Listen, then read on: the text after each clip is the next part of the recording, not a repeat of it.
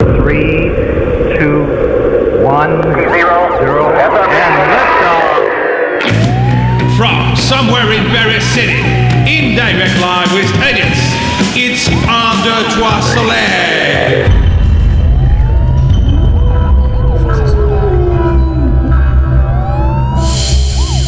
Radio Delta.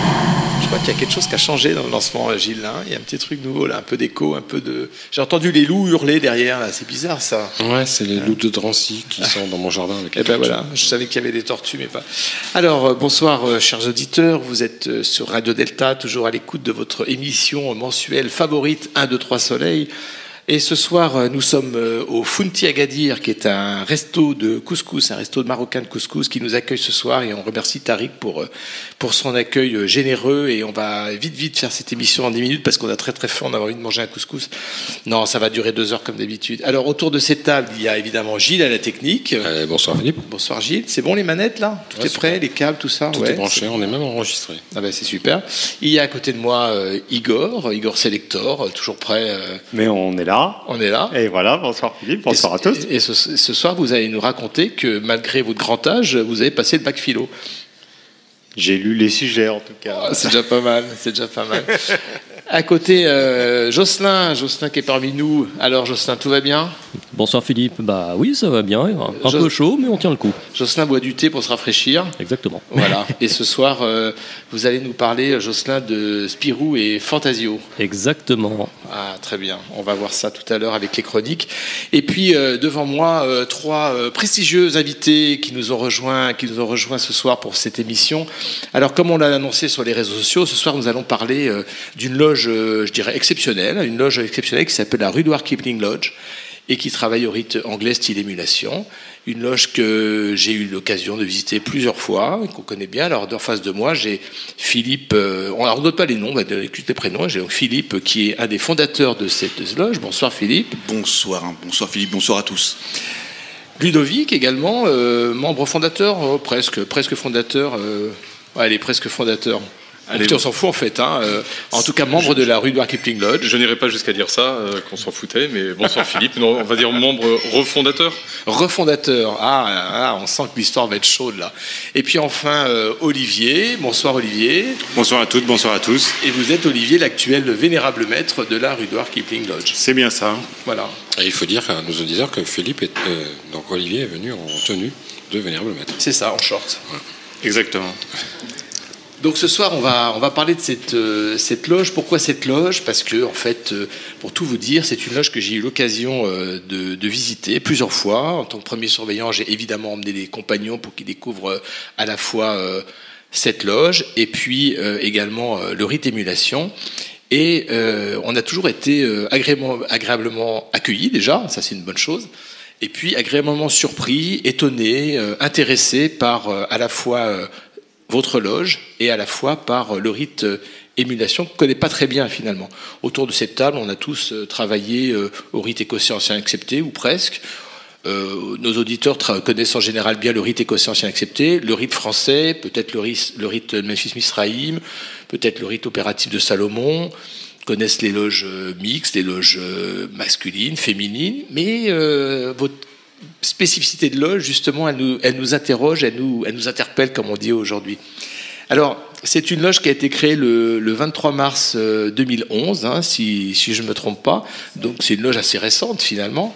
C'est une loge euh, indépendante qui ne dépend d'aucune obédience. Et on, va, vous allez nous, raconter, justement, euh, Philippe, comment est, créée cette loge. D'abord, vous, d'où vous venez, où, avez-vous été initié franc-maçon? Et qu'est-ce qui a conduit à la création? Et puis euh, le développement de cette loge, je vais dire originale, parce que pour nous, euh, qui appartenons à des loges de la Grande Loge de France, hein, avec tout ce qu'on connaît de cette institution, avec un grand maître élu tous les ans, etc. Eh bien, euh, voilà, pour nous, vous êtes une loge sauvage, mais je sais que le terme sauvage est peut-être un petit peu. euh, Enfin, on va en parler justement, hein, on va en parler. Sauvage, ouais. On préfère non, de- non domestiqué. Non domestiqués. Alors nous, on est dans des loges domestiquées et, euh, et on adore ça. On est comme des gros matous castrés, euh, voilà. Et vous êtes plutôt des matous sauvages.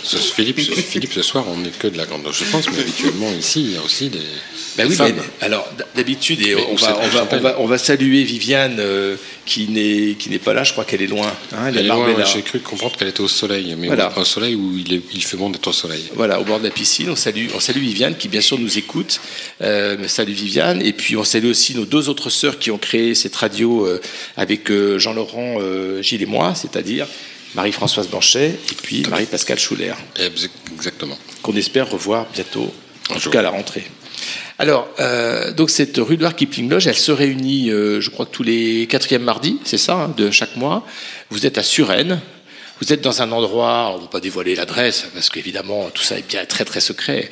Mais euh, on va dire qu'au-dessus, il y a des choses intéressantes, parce qu'il y a des vignes.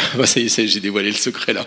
Il y a des vignes, il y a des vignes, on fait du vin, et on boit du vin, et évidemment, on boit du vin, et aussi du whisky, bien sûr, euh, à la rue de Keeping Lodge. Alors, Philippe Martin, euh, qu'est-ce qu'il y a? Pardon, j'ai dit nom. Ah putain, on pourra couper ça. C'est pas grave, c'est un, pseudo. Alors voilà, et puis il y en a qu'un qui s'appelle. euh, Alors Philippe, vous avez euh, vous avez créé cette loge avec d'autres d'autres frères. Qu'est-ce qui a été à, à l'origine de la création de cette loge? Qu'est-ce qui été l'origine de la création de la loge? L'envie de faire des choses entre nous à un moment donné où euh, c'est euh, c'est compliqué pour la maçonnerie. On vient tous, euh, tous les fondateurs viennent de la Grande Loge nationale française, donc la GLNF, qui, ça peut arriver, a, connu, a connu une période un peu troublée. Et de ma loge mère et d'autres loges, euh, c'est, euh, euh, est ressorti en fait l'envie de, faire, de faire les choses autrement et de simplement, bah, eh bien, on, a scissionné et, ces différentes loges ont créé ce qui est aujourd'hui la Rudyard Kipling Lodge. On s'est retrouvé à pas mal de frères dans, en Normandie. On s'est on s'est consacré euh, tout seul euh, avec euh, les qualifications qui, euh, allaient bien.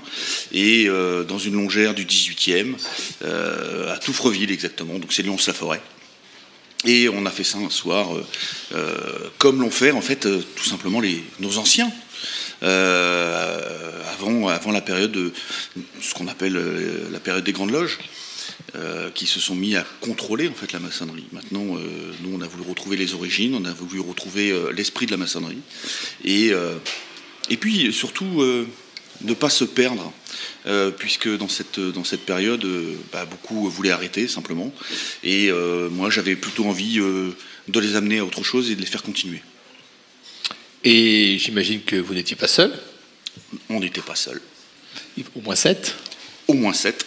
Et donc vous avez décidé de créer cette loge. Et on a décidé de créer cette loge le 23 mars 2011. On était euh, une douzaine, euh, voire peut-être même un peu plus.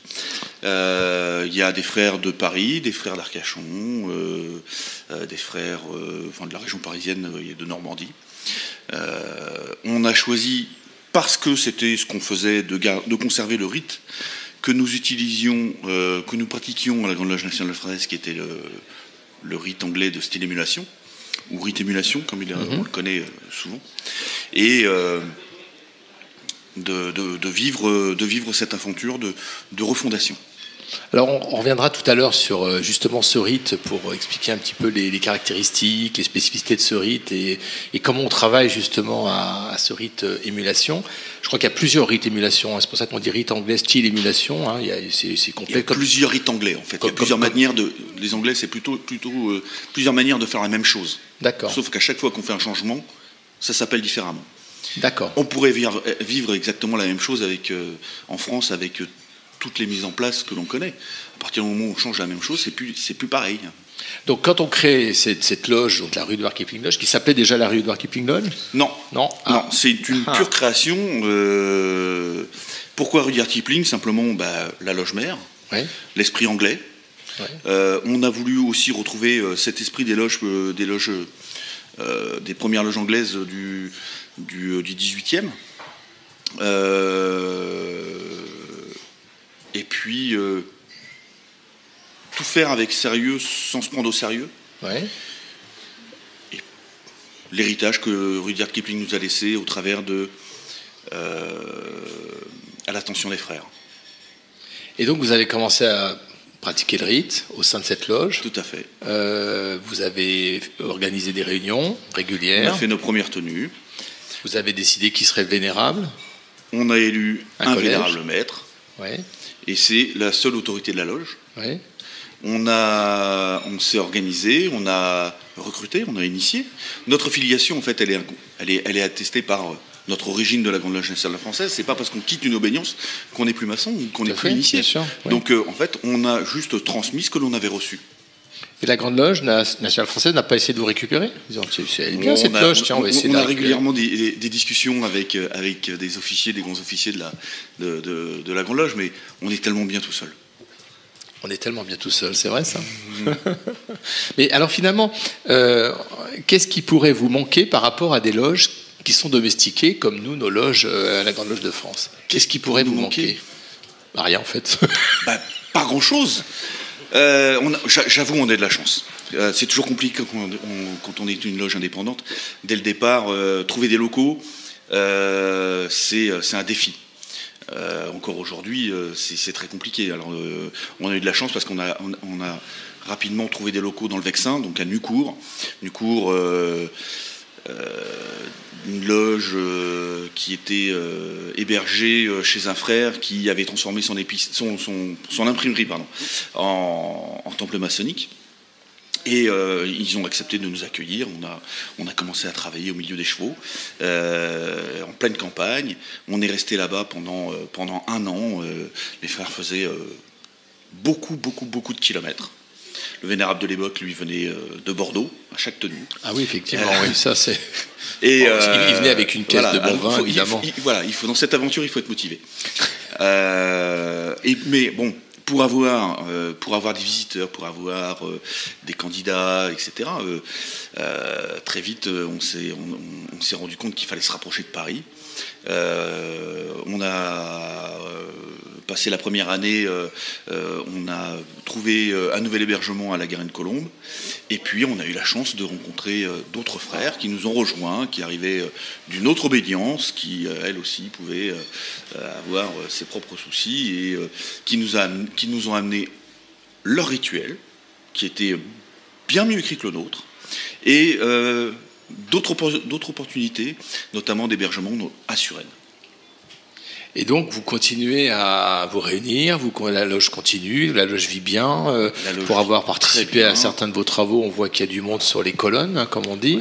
Il y a même des chiens d'ailleurs. La dernière fois, il y avait. un- il y avait- Alors je raconte pour nos auditeurs l'anecdote parce que il y, a, y a un frère de, qui, est, qui est de chez vous, je crois. hein. Non. c'est un visiteur. Non, non, un visiteur. Un visiteur qui était venu avec son chien. Alors bon, bah le chien. euh, question se pose, on a étudié tous les textes historiques, est-ce que le chien a le droit de rentrer en loge pendant la tenue ou pas? Bon, On avait décidé, vous aviez décidé que non, ou le maître avait dit ce serait mieux qu'il soit sur les parvis. Malheureusement, le pauvre chien hurlait à la mort tout ce qu'il pouvait parce que le même maître était de l'autre côté de la porte. Alors on a décidé de le faire rentrer. Souvenez-vous, il a fait le tour à peu près de tous les gens, il a reniflé un peu les pieds de tout le monde, puis après il est allé s'asseoir sous le siège Voilà. de son, et, de son il a, patron. et- et il a assisté à une initiation euh, en due forme. Est-ce qu'on peut considérer que euh, ce chien est dorénavant initié? Moi, je vous dirais oui. mais, Oui, euh, et puis Est-ce qu'il est rentré à Ginger, le, le chien noir et blanc, le C'est- chien mosaïque. c'est- Ginger, le chien mosaïque. Et, alors- et en plus, il était parfaitement raccord avec le pavé mosaïque. C'était voilà, ça nous a bien fait rire. Mais voilà, c'est très anglais ça. Euh. Il n'y a, pas de- y a- y a- y a pas de difficulté. Si on, re- si on regarde un peu, euh, ne serait-ce que la loge mère, à un moment donné, voilà, on accueille tout le monde. Euh, C'est En fait, c'est la chaîne qui est anglaise. C'est la chaîne de, de, de qu'est-ce qu'on fait en, Olivier. en Angleterre. Les, les, les- En fait, il, il faut savoir si ce qu'on fait c'est de la règle, si ce qu'on fait c'est de l'usage. Et en fait, on suit une sorte de, de chaîne de hiérarchie euh, qui, même pour un cas comme ça, qui est, qui est en soi qui est marrant, c'est le, le cas du chien. On doit vraiment, en théorie, se demander si c'est écrit quelque part ou pas, que les chiens sont permis ou pas permis ou quoi. Est-ce qu'on a trace de quelque chose? Si oui, où est la trace? Si on ne sait pas ou que personne sur place ne sait, dans les anciens, dans les plus sachants de, de la loge, à ce moment-là, c'est euh, du coup à moi, donc c'est au vénérable maître, Bien de sûr. prendre la décision qui du coup dans le système émulation est indiscutable pour le reste des assistants, parce que au sein de l'ouverture des travaux, euh, on a une autorité absolue. Donc si je dis on, je ne sais pas, mais je trouve qu'il il peut rentrer, on doit le faire rentrer.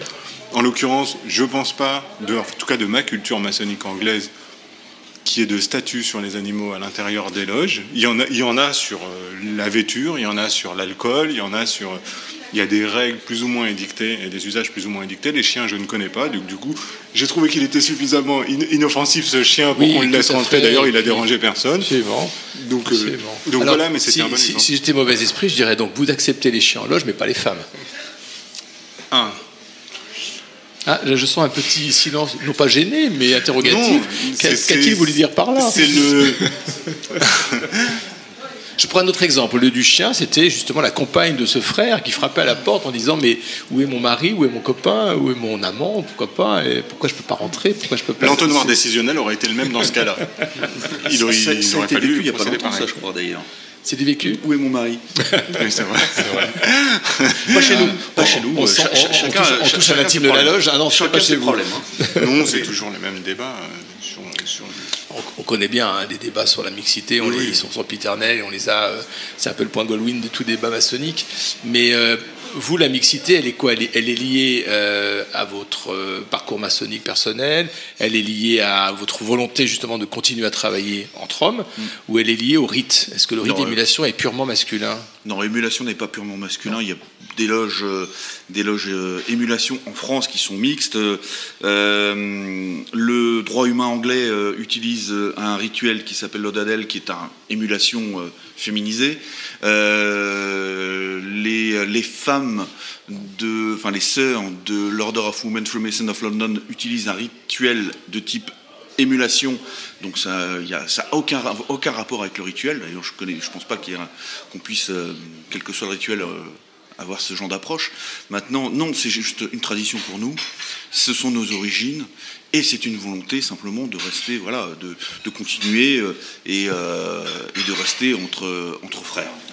Maintenant, sur, sur, la, sur la question de, sur cette question en particulier, c'est encore une histoire de, de, de pensée, de système à l'anglaise qui, qui, qui l'emporte sur le débat. Au bout, d- au bout d'un certain temps, en fait, les Anglais font le grand écart en permanence. Bah, mm, pas non plus anglais- pas forcément anglaises, même les loges françaises le font, entre les usages et la règle. La règle prime sur l'usage. Au bout d'un moment, l'usage fait foi de règle quasiment. Le seul, le- le- la seule chose qui importe de manière primordiale sur le reste, c'est de savoir si c'est l'un ou c'est l'autre. On s'en fiche de ce que fait la loge du moment qu'elle sait si c'est la règle ou si c'est un usage.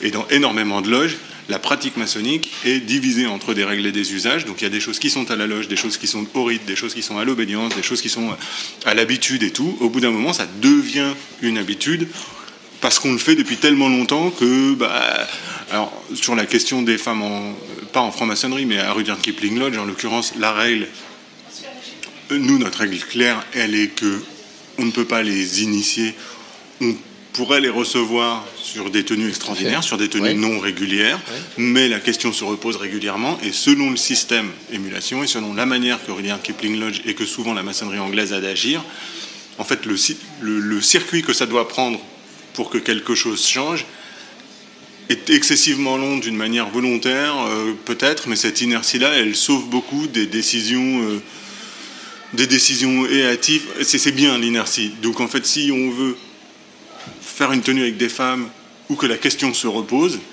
il faut donc lever le débat, l'avoir avec des frères et pas n'importe quel frère, certains frères qui sont attribués pour l'avoir. Ensuite, le cercle décisionnaire ne sera pas le même dans la loge et on est obligé de passer par celui-là qui statuera à la fin si oui ou non on peut faire quelque chose, etc. Et, euh, et ça redescendra ensuite et ce process-là est long et à chaque fois qu'on le redémarre, on en a pour des mois à ce que ça monte et puis que ça redescende et jamais ça s'arrête. Le truc, n'est pas. On le recommence régulièrement au sein de la loge, mais il doit prendre ce circuit-là entre d'abord les frères, puis les anciens, puis les passés maîtres, puis le vénérable, pour redescendre ensuite. Euh, la question est en cours de discussion en ce moment. En, en fait, la- la- je posais la question un peu, bon, évidemment c'est toujours un peu provocateur cette question, mais si, si une loge de la Grande Loge de France, par exemple, décidait du jour au lendemain de- d'accueillir les femmes en visiteurs, en visiteuses, voire même d'initier des femmes, ça serait une autre question. Mais comme vous êtes une loge non domestiquée, justement, vous pourriez é- On- on- évidemment on décider. Ouais, si faire, tout le monde est d'accord. Mais voilà, il faut que tout le monde Voilà. soit d'accord. Et après, c'est un choix de la loge. Tout à Voilà, fait, nous, c'est un choix de la notre- loge. Alors que nous, c'est un choix d'obédience, finalement. Voilà, nous, hein. nous, voilà, on, On a, on a exactement le même fonctionnement, simplement on n'a pas la même autorité. Tout à fait. Et puis ça dépend complètement quand. C'est-à-dire que si on, si on obéit aussi, aussi fidèlement, c'est très militaire, émulation, c'est la règle avant tout, le rituel avant tout. Donc si on, si on organisait ça de manière, euh, euh, j'allais dire régulière, mais c'est pas régulière, c'est- que ça devienne un usage, quelque chose qui se fait de temps en temps, etc. C'est pas du tout le même processus que si jamais la question justement s'était posée, parce que je sais pas, quelqu'un est venu sans savoir, elle est avec nous, elle est dehors, et à ce moment-là, au sein des travaux, sans avoir consulté qui que ce soit, je pourrais dire oui, faisant, faisant appliquant la règle qui est l'autorité du vénérable maître à l'intérieur de l'ouverture des travaux, en me faisant probablement tuer par la loge une fois que c'est fini. Mais sur, sur ce moment-là, c'est plus les règles générales qui, prônent, c'est celles du vénérable maître. Cha- chaque, cas, à chaque fois, est à répondre avec une sorte de, de- d'échelle de, de- de décision qui est, propre, qui est propre à la maçonnerie anglaise, avec laquelle on, à laquelle on met quand même un petit bout de temps à se faire, mais qui finalement, je crois, nous garde tous de, de faire bien des bêtises. Ludovic. Alors en fait, sur cette question-là, euh, on a eu dès le début une réflexion qui était euh, avec euh, ce qu'on va appeler des anciens frères, Des vieux. empreints de sagesse et euh, de, de vertu morale, plutôt axés sur la notion de la justice. C'est-à-dire se dire, nous sommes amenés à visiter des loges qui euh, vont être mixtes ou même qui vont être des loges féminines. Je pense à la, à la Grande Loge féminine de France, puisque à Suresnes, nous avons un peu tout le panel. Il y a 11 loges qui se réunissent à Suresnes, donc on s'intervisite. Euh, donc il y a un moment donné où la question s'est posée de se dire, mais voilà, nous, on peut aller visiter euh, tous ceux ou celles qui peuvent nous recevoir, qui acceptent de nous recevoir, donc ça c'est très très bien. Euh, comment est-ce qu'on fait pour rendre l'appareil à un moment donné? Parce que, comme vous l'avez dit, euh, cher Philippe, dès le début, on intrigue un petit peu, non serait-ce que par le rite anglais, la façon dont on le travaille, c'est aussi l'émulation, euh, mais également par la structure même de notre loge. Et, et tout ça a été, un- cette réflexion a été euh, montée un petit peu euh, en, en comment ça s'appelle, en, en- en gamme, euh, puisqu'à Suresnes, il est euh, une coutume où tous les ans, l'ensemble des loges de Suresnes, il y en a 11, je l'ai déjà dit, se réunissent pour faire, alors c'est pas une tenue officielle, c'est ce qu'on appelle la réunion sous les vignes, euh, mais où euh, chacun euh, est libre de venir avec des délégations de loges, etc. Et c'est une loge qui, qui, qui, euh, qui organise ça, donc avec qui va ouvrir et fermer les travaux à son rythme et à sa façon de travailler. D'accord. Donc, à un moment donné, petite loge qu'est la Rudyard Kipling Lodge, pour ne pas dire autrement, euh, nous avons besoin d'exister également, et de communiquer, et de- et d'en- et d'envoyer des messages, et également de rendre l'appareil.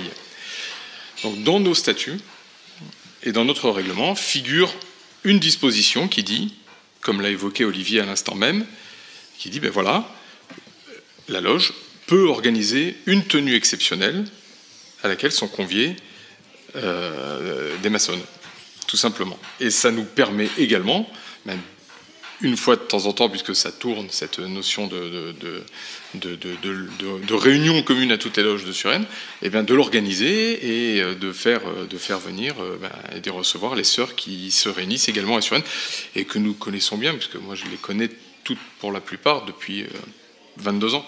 Je me sentirais encore plus mal si on ne pouvait pas le faire. Absolument. absolument. Mais ça suit un circuit, une règle. C'est pas aussi long que semble le dire Olivier, mais, mais après, s'il demande gentiment. Alors, s'il y a bien un, point sur, euh, puisqu'on parle de mixité, s'il y a bien un, un- un domaine sur lequel les, les hommes et les femmes, on va dire même les garçons et les filles, ou les, les jeunes filles et les jeunes garçons sont, sont à égalité, c'est le bac philo. Parce que c'était, je crois, c'était hier le bac philo, et notre frère Igor euh, s'est pointé à la sortie des collèges, ce qui fait aussi la sortie des écoles, mais bon là, il a fait un peu un effort. et puis, et donc, il, il est, allé voir euh, tous ces étudiants, leur a posé plein de questions, et il nous a fait une petite chronique. Eh oui, une belle Oui. chronique sur le bac philo. Vous avez la parole, Igor. Voilà. Les chroniques de Igor Selector Les chroniques qui décoiffent les mœurs Depuis 8 heures, plus de 523 000 élèves de terminale des lycées d'enseignement général et technologique planchent sur une épreuve spéciale du baccalauréat. Ce sont par ces quelques lignes que j'ai modifiées que nos médias préférés ont annoncé à une nation dans l'expectative la terrible épreuve. Une épreuve que redoutent tous les lycéens de France et de Navarre et qui semble faire trembler un pays tout entier, à tel point qu'elle en est devenue un événement médiatique presque autant commenté qu'un changement de cravate présidentielle par sa palanquée de, piliers de plateau TV. J'ai nommé l'épreuve de philosophie. Elle qui ouvrait jadis le bal des festivités de la fin de terminale et qui s'est trouvée reléguée avant cet objet éducatif non identifié qu'est le grand oral du bac. Oui, parce que euh, pour ceux qui. En fait, ici, personne ne sait ce que c'est. Et ça résistera peut-être pas à la prochaine réforme, mais je ne suis pas là pour parler de ça. Nos chers lycéens et nos philosophes de plateau bien connus ont donc pu traiter de sujets divers comme les pratiques artistiques transforment-elles le monde? Ou revient-il à l'État de traiter ce qui est juste? Des problématiques dûment débattues entre deux interventions sur la canicule ou sur cette guerre qui se poursuit quelque part à l'Est et qui sera peut-être au sujet de l'épreuve d'histoire géo de 2040. On se croirait presque au Grand, au, au Grand Orient, là, hein, sur les textes, sur les sujets de philo. Je ne sais pas si c'est très flatteur pour le Grand Orient, parce Bah que si, ça reste bah du si, niveau de les- terminale. Est-ce que c'est à l'État de décider si c'est ce qui est juste euh, moi, oui, c'est je- vrai, c'est vrai. Oui, je citerai si. tout à l'heure des philosophes qui ne sont pas au programme. Je suis très très très curieux d'entendre quand même la suite de la chronique, puisque j'ai trois enfants dans ma famille recomposée qui ont passé le bac philo cette semaine. Justement. Mais je, Des je fais, réponses, des pas les, je, non, je fais pas les corrigés des. On fait des corrigés, mais les des vend. sujets sont sur le vend. site de l'étudiant. Je- Je, je crois que, je, je crois, Igor, que tu, donnes, tu, tu dois donner les sujets de la semaine- de l'année prochaine, en fin d'émission d'ailleurs. Oui, tout à Ah, fait. exactement, ouais. Igor euh, donnera, euh, chers auditeurs, euh, jeunes, jeunes et moins. On, les- je- on peut les inventer. Mais ne nous égarons pas, même si je note en passant que ces questions ne me semblent pas assez déconstruites pour être honnête, bien que formulées en des termes qui semblent assez simples pour être comprises par les lycéens qui auront à les traiter et à qui, j'espère, on aura le temps d'une année donner le goût du questionnement, de la remise en question et de la recherche de la sagesse pour qu'ils aillent ensuite s'égayer dans l'univers impitoyable des startups. Mais ce n'est pas le sujet de cette chronique. Je m'étonne en effet que cette épreuve du bac soit la seule qui soit aussi médiatisée. Nous n'avons pas entendu parler de celle de biologie ou de celle d'économie ou encore de français qui n'intéressent les journalistes qu'en cas de bug majeur du style fuite de sujet ou erreur de programme. Et celle de français de cette année, je crois qu'il y a le sujet à fuite, donc ils ont dû prendre le, Ah, le, le le sujet sujet qui est de. enfermé dans le coffre. C'est ça. compliqué. Voilà. Pourquoi un tel traitement? La philosophie ferait-elle peur au point qu'il faille l'exorciser tous les ans par un battage médiatique? Pourquoi traiter du rôle social et politique de, l'art serait plus terrifiant que de traiter de l'efficacité de la hausse des taux d'intérêt pour lutter contre l'inflation? Au moins l'art existe et nous parle du réel, là où les lucubrations néoclassiques poussent la Banque fédérale américaine à user d'une formule magique dont les effets négatifs peuvent être par ailleurs démontrés par un lycéen en section économique, qui aura traité le sujet d'avant celui du bac de philo. Pourquoi est-ce la seule matière sur laquelle court une blague ou une euh, légende urbaine plutôt, selon laquelle un lycéen aurait rendu feuille blanche et aurait eu vain un sujet sur l'audace? Ah oui, Voilà. on a tous raconté Alors ça un jour dans notre voilà. vie. Alors qu'à titre personnel, étant ayant fait un petit peu d'études d'économie, j'aurais mis cette note à ce bachelier fantastique s'il avait répondu la même chose à un sujet d'économie sur la concurrence pure et parfaite, qui, je vous le rassure, n'existe pas. Voilà. En y réfléchissant, je me dis qu'ils ont raison. La philosophie nous ouvre au monde de la pensée, du questionnement du réel et euh, de celui de notre rapport au monde. Elle nous pousse, assez jeunes finalement à nous pencher sur des sujets comme l'éthique, la condition de l'homme moderne face au marché et la nature. Philosopher nous déplace et nous relie. Cette quête de la sagesse est un chemin de remise en question du monde qui me semble particulièrement dangereusement inadapté au vaste marché des prêts-à-penser, d'où qu'ils viennent. Mais allons quoi Tu me parles de Hans Jonas alors que je suis à Dubaï tranquillement allongé au bord de ma piscine au milieu du désert euh, à faire du ski indoor. Alors pour ceux qui n'auraient pas compris, parce qu'il faut traduire, Ancionas est celui qui a particulièrement écrit, écrit sur l'éthique de responsabilité face à la nature. Ça c'est pour euh, la traduction. L'utilité marginale de la philo n'est donc pas décroissante. Elle est structurellement négative et ne rapporte donc rien. On la pratique sérieusement pour ceux à qui à qui la pratique sérieusement, ce qui laisse songeur dans notre monde quelque peu matérialiste, duquel j'essaie de m'élever de temps en temps, moi qui ai eu un bac d'économie, essentiellement grâce à la philo et au badminton. Ah, voilà. Et voilà. Ah, ça a renvoyé la balle. Et ouais, voilà, c'est ça, ça renvoie le volant. Dont la grand-mère enseignait Socrate et Paul Ricoeur, et dont le prof de terminale n'a su que faire après mon premier devoir sur table, et qui n'est parfois pas si loin de se voir poser cette, de se voir proposer cette ciguë bien connue de ceux qui ont un jour osé créer ce fabuleux espace de lien qu'est la philosophie. À bientôt. Merci, Euh, euh, merci. Igor pour cette, euh, cette chronique. Moi, je pensais que vous alliez nous répondre à quelques questions euh, sur l'État et, et ce qui est juste, mais bon, en fait, on vous demandait pas à corriger, en fait. hein, on a bien compris. Votre grand-mère est toujours vivante, votre grand-mère? Ah non, Ah, plus, depuis, malheureusement. plus depuis 2005. Elle était prof de philo. Elle était prof de philo Ah. au lycée Darius Milo à Villejuif. Et alors, Voilà. ça donne quoi d'avoir une grand-mère prof de philo? Et ben à 7 ans, quand euh, elle était prof de philo et militante du Parti communiste. Ah, là et donc là là quand en janvier Karl 1991, j'ai demandé ce qui se passait à la télé et qu'elle m'a répondu les Américains sont en train de bombarder l'Irak. Magnifique. Elle aurait pu passer sur les dessins animés, parce qu'elle l'a pas fait. Euh, ça, ça crée des nœuds au cerveau. J'ai crevé l'oreiller, j'ai dû Ça me prend les jours fériés, quand Gisèle clappe dehors. J'aurais pas dû ouvrir à la roquine carmélite. La mère sup m'a vu venir. Dieu avait mis un kilt. Y a dû y avoir des fuites. Vertige de l'amour.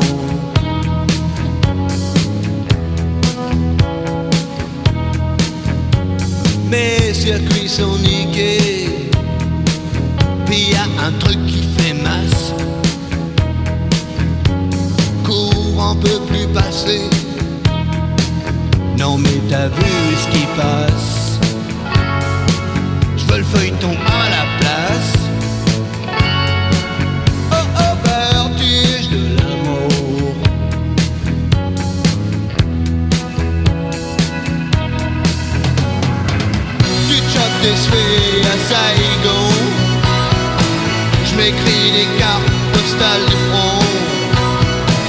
Si ça continue je me découper Suivant les points, les points qui et vertige de l'amour. Désir fou que rien ne chasse. Cœur transi reste sourd Au cri du marchand de glace. Non mais t'as vu ce qui passe veux le feuilleton à la place Oh, vertige de l'amour.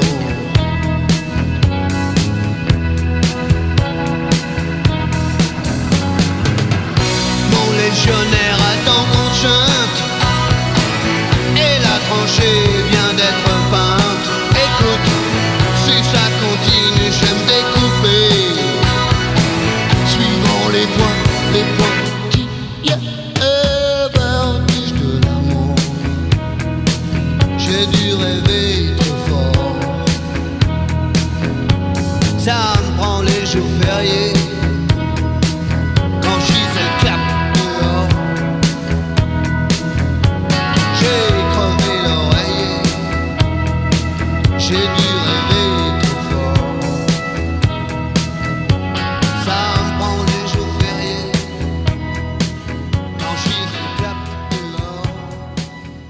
Eh ben, c'est toujours à nous. On est toujours sur Radio Delta, euh, 1, 2, 3 Soleil. avec euh, Gilles à la technique, nos deux chroniqueurs présents ce soir, euh, Jocelyn Igor, et nos invités, Philippe, Ludovic et Olivier. Eh bien, euh, nous sommes donc avec nos trois invités fondateurs ou et ou membres de la rue de Kipling Lodge. Et eh bien, on va parler un peu de comment ça se passe, une tenue à la rue de Kipling Lodge. Alors d'abord, vous avez un site qui est très bien fait. Alors, quand je dis qu'il est très bien fait, allez, je vais avouer quand même, qui était très bien fait parce qu'il y a beaucoup de en construction. J'étais, alors moi je me suis mis euh, avant-hier là pour préparer cette émission, je me suis sur le site parce que je me souvenais du site où il y avait plein de textes, plein de trucs qui est vachement bien. Là il y a un petit peu de boulot à faire. En tout cas, C'est en cours. Sur le site, c'est en cours et je me souviens d'un site où il y avait énormément de textes.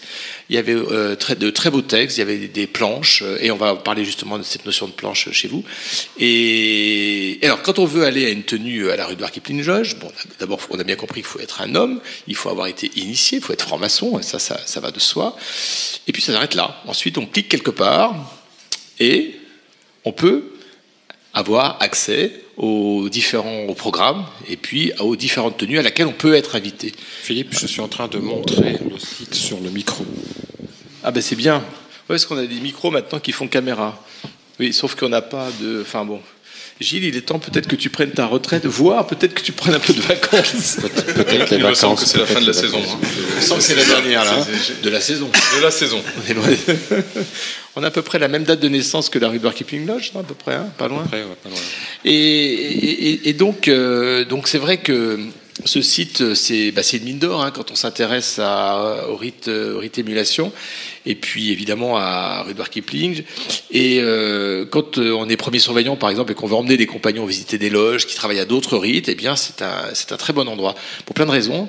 Comme l'a évoqué tout à l'heure Olivier, c'est que vous travaillez, et Philippe, que vous travaillez de façon sérieuse, c'est-à-dire que vous suivez le rituel, le rituel de façon tout à fait sérieuse, et en même temps, vous êtes quand même très sympathique. Parce que moi, je dis toujours à mes compagnons, allez-y, vous allez apprendre plein de choses et en plus, vous allez passer une bonne soirée. Voilà.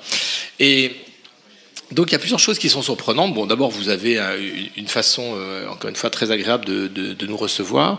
Et puis, euh, qu'est-ce qui surprend, par exemple, un compagnon quand il arrive dans votre loge et que les travaux sont ouverts? Bah Déjà, il remarque plusieurs choses. Il remarque que des rituels sont appris par cœur.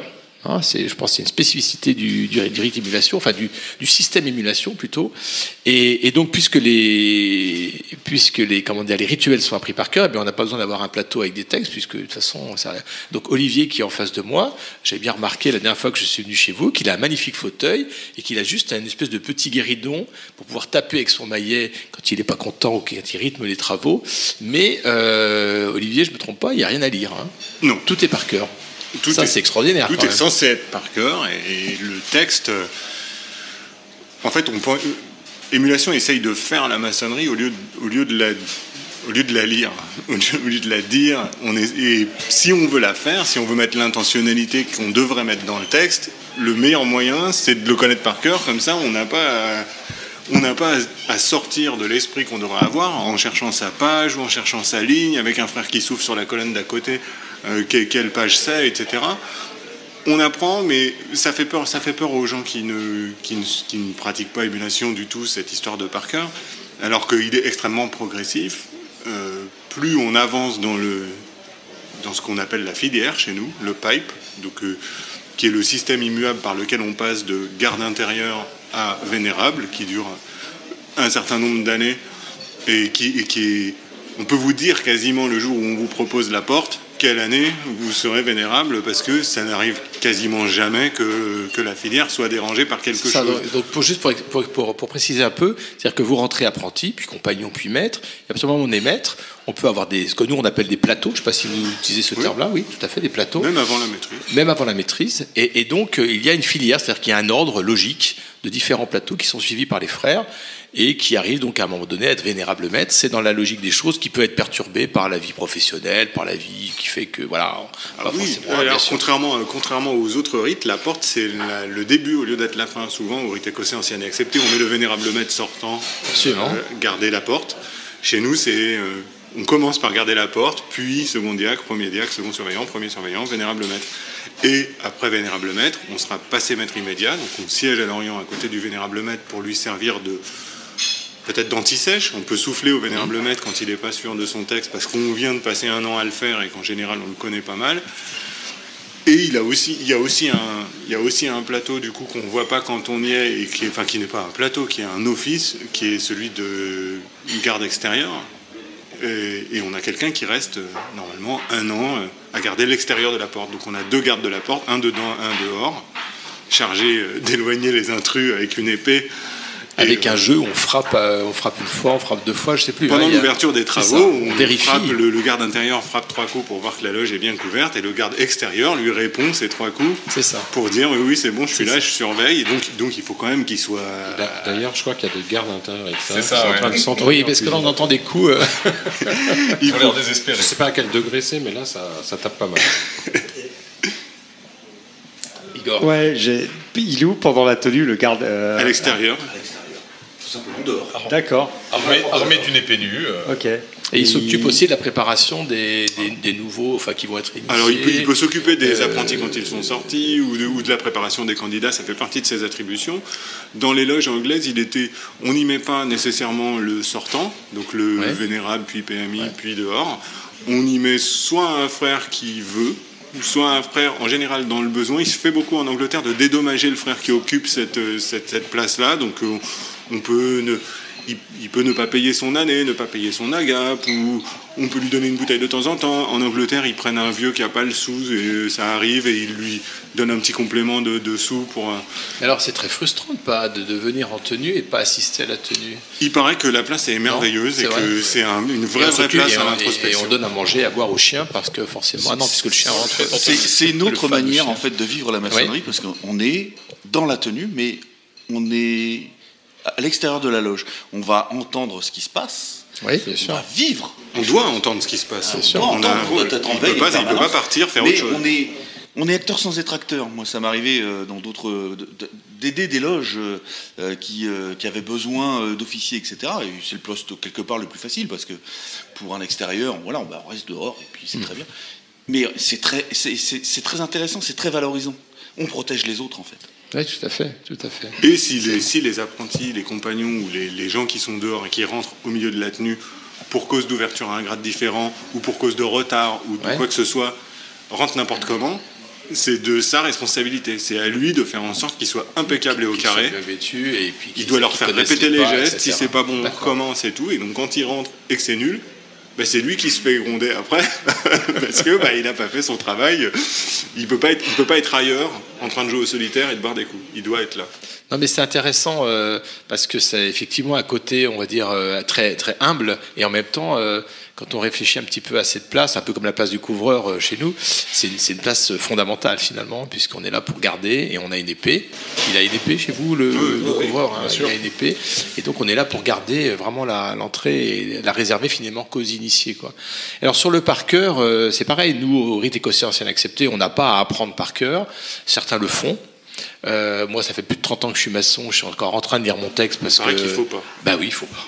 Faut pas, les- faut pas l'apprendre par cœur. Ouais, il paraît. Ah bah, il change hein, en plus. Oui, oui, il paraît qu'on n'a pas le droit non, j'ai jamais, j'ai jamais entendu ça, mais euh, bon. Ils n'ont jamais entendu parler de l'art de la mémoire. Alors. Euh, Je disais on- tout à l'heure que la, la- la- la filière sur le par cœur, elle est quand même très très permissive. Donc, au fur et à mesure qu'on monte dans la filière, le texte augmente petit à petit. Oui, donc, d'accord. quand on Donc, commence c'est à la prévu, porte, en fait, on a trois phrases, et puis ensuite Tout à 4, fait, puis ensuite tout à 10, fait. puis ensuite 20, jusqu'à Vénérable, où on a vraiment. Ce qui est important de voir, c'est que dans cette notion de filière, celui qui devient garde intérieur, donc ce que Ouais. vous allez appeler le couvreur, il sait qu'à porte plus 6, il est vénérable maître. D'accord, d'accord. Donc chaque année, il va consacrer l'année à préparer son poste suivant, puisqu'il le connaît parfaitement et qu'il a un certain nombre de, bah, du, du texte, des postures, euh, des cérémonies à prendre, puisque euh, ça ne se déroule pas tout à fait de la même manière que euh, euh, au RE2A. C'est que euh, nous avons des diacres et des- que vous n'avez pas, et, et ces diacres vont accompagner les impétrants ou les candidats. Donc le premier diacre va accompagner les candidats, c'est-à-dire les profanes qui vont rentrer en franc-maçonnerie, et c'est lui qui va les guider pendant toute la cérémonie. Et qui ne les lâche jamais. Hein. Et il ne les lâche pas, Ah, c'est important. jamais pour l'initiation, Ouais. tant qu'ils ont les yeux bandés. On dévoile rien. Voilà. Euh, et le premier diacre, lui, va euh, accompagner sur les deux autres cérémonies, donc la cérémonie de passage au grade de compagnon du métier et au- à l'élévation au grade de maître. Moi, j'avais été surpris. euh, j'ai assisté à plusieurs de vos tenues et euh, en fait, euh, c'est comme un ballet. En fait, il y, a a le rituel et c'est presque un, c'est presque un ballet. J'ai trouvé, par exemple, l'installation des officiers à leur plateau, qui sont, si je me trompe pas, qui sont tenus par la main par les diacres ou un diacre. J'ai- trouvé ça bah, très beau déjà. Et alors symboliquement, on peut évidemment imaginer beaucoup de choses. Et j'ai trouvé ça presque une chorégraphie. C'est très chorégraphié, ce qu'on n'a pas chez nous en fait. hein. Euh, Ça n'existe pas chez nous au rite écossais et accepté. Certainement pas au rite français non plus. J'ai trouvé ça très très beau. On se, ça se rajoute euh, à la question du par cœur. euh, C'est-à-dire que la mise en place, c'est l'essentiel du cœur de la pratique émulation. C'est d'être carré, d'être se tenir droit, d'avoir le bon nombre de pas entre tel et tel endroit, etc. Et donc ça, par contre, on répète. Et pendant les cérémonies, c'est euh, bah, une bonne moitié du travail. Parce que quand on lit sur son rituel, outre le texte qu'on dit, il y a les intertextes où Bien ça sûr. dit euh, on prend le candidat, on l'amène ici, on le prend par la main gauche. Nous, ça, il faut aussi qu'on l'apprenne par cœur, parce que du coup, comme on a les mains dans les poches, enfin les mains dans les poches, comme on n'a pas de rituel dans la main, euh, il, il faut, il faut pas oublier combien de pas on fait à ce moment-là de la cérémonie, donc ça complique un peu la donne. Et euh, ça fait des débats animés plutôt sympathiques à Rudyard Kipling Lodge en particulier en loge d'instruction sur est-ce qu'on change la manière de tenir les candidats s'ils sont deux au moment où on fait tel demi-tour, si on les, ti- si on les tient comme ça, est-ce qu'ils vont être alignés? Ah non, c'est pas bon. Et on essaye, on essaye, on valide en groupe, on travaille, on répète et. Alors vous venez de dire Olivier s'ils sont deux. Moi je croyais qu'il y avait uniquement un seul candidat à chaque initiation. Ça peut dépendre, ça nous est arrivé d'en faire plusieurs. Euh, pas pas initiation, de faire des passages à plusieurs, etc. On essaye de plus le faire parce qu'on pense que ça enlève quelque chose pour le. D'accord. Alors il y a, il y a un, autre, un autre point qui surprend, euh, alors je dis les compagnons, mais même les, les- les maîtres quand ils, viennent vous visiter, de, donc de, de chez nous par exemple, hein, euh, il n'y a pas de planche chez vous. hein, Il n'y a pas de planche. C'est-à-dire qu'on va, on va discuter, mais euh, traditionnellement, nous, une tenue, c'est ouverture des travaux, le courrier, etc., euh, les affaires courantes, puis ensuite une planche. Alors, il y a même des loges qui font une planche symbolique et une planche philosophique. J'ai jamais vraiment compris la différence, personnellement. Je sais pas trop ce que c'est. mais en général, la planche symbolique est plus courte, c'est un jeune Et maître, il n'y a pas de question. Et il peut y avoir aussi des planches voilà, sociétales. Bon, bon, bref. Et puis ensuite, il y a un débat, et puis ensuite, l'orateur apporte ses conclusions, puis ensuite, il y a la fermeture des travaux. C'est typiquement le, le schéma type d'une tenue euh, dans une loge de la Grande Loge de France. Mais chez vous, c'est complètement différent. Alors oui, alors oui, c'est différent et je pense que Philippe et Olivier seront ravis de répondre à ça. Euh, D'une part, je vais juste qui prend je la reviens, parole. je reviens sur ce que vous avez dit juste avant Philippe parce que c'est bien la première fois que j'entends euh, c'est harmonieux, etc. En général, on nous dit c'est très martial. Militaire, oui. Ah oui, mais euh, quand on voit un que militaire, il y a aussi un côté. À cause de la euh, rigueur, à cause de la rigueur euh, Oui, bien sûr. de la chorégraphie, certes, parce que c'est une forme de chorégraphie, euh, mais c'est le fait que d'abord, émulation, tout est d'équerre. Donc euh, ça Bien commence sûr. par la, la posture, ça, voilà. donc c'est vraiment l'équerre est partout, euh, chez tous les frères et presque dans tous les mouvements, en tout cas pendant les cérémonies. Euh, ça c'est la, la- la première chose.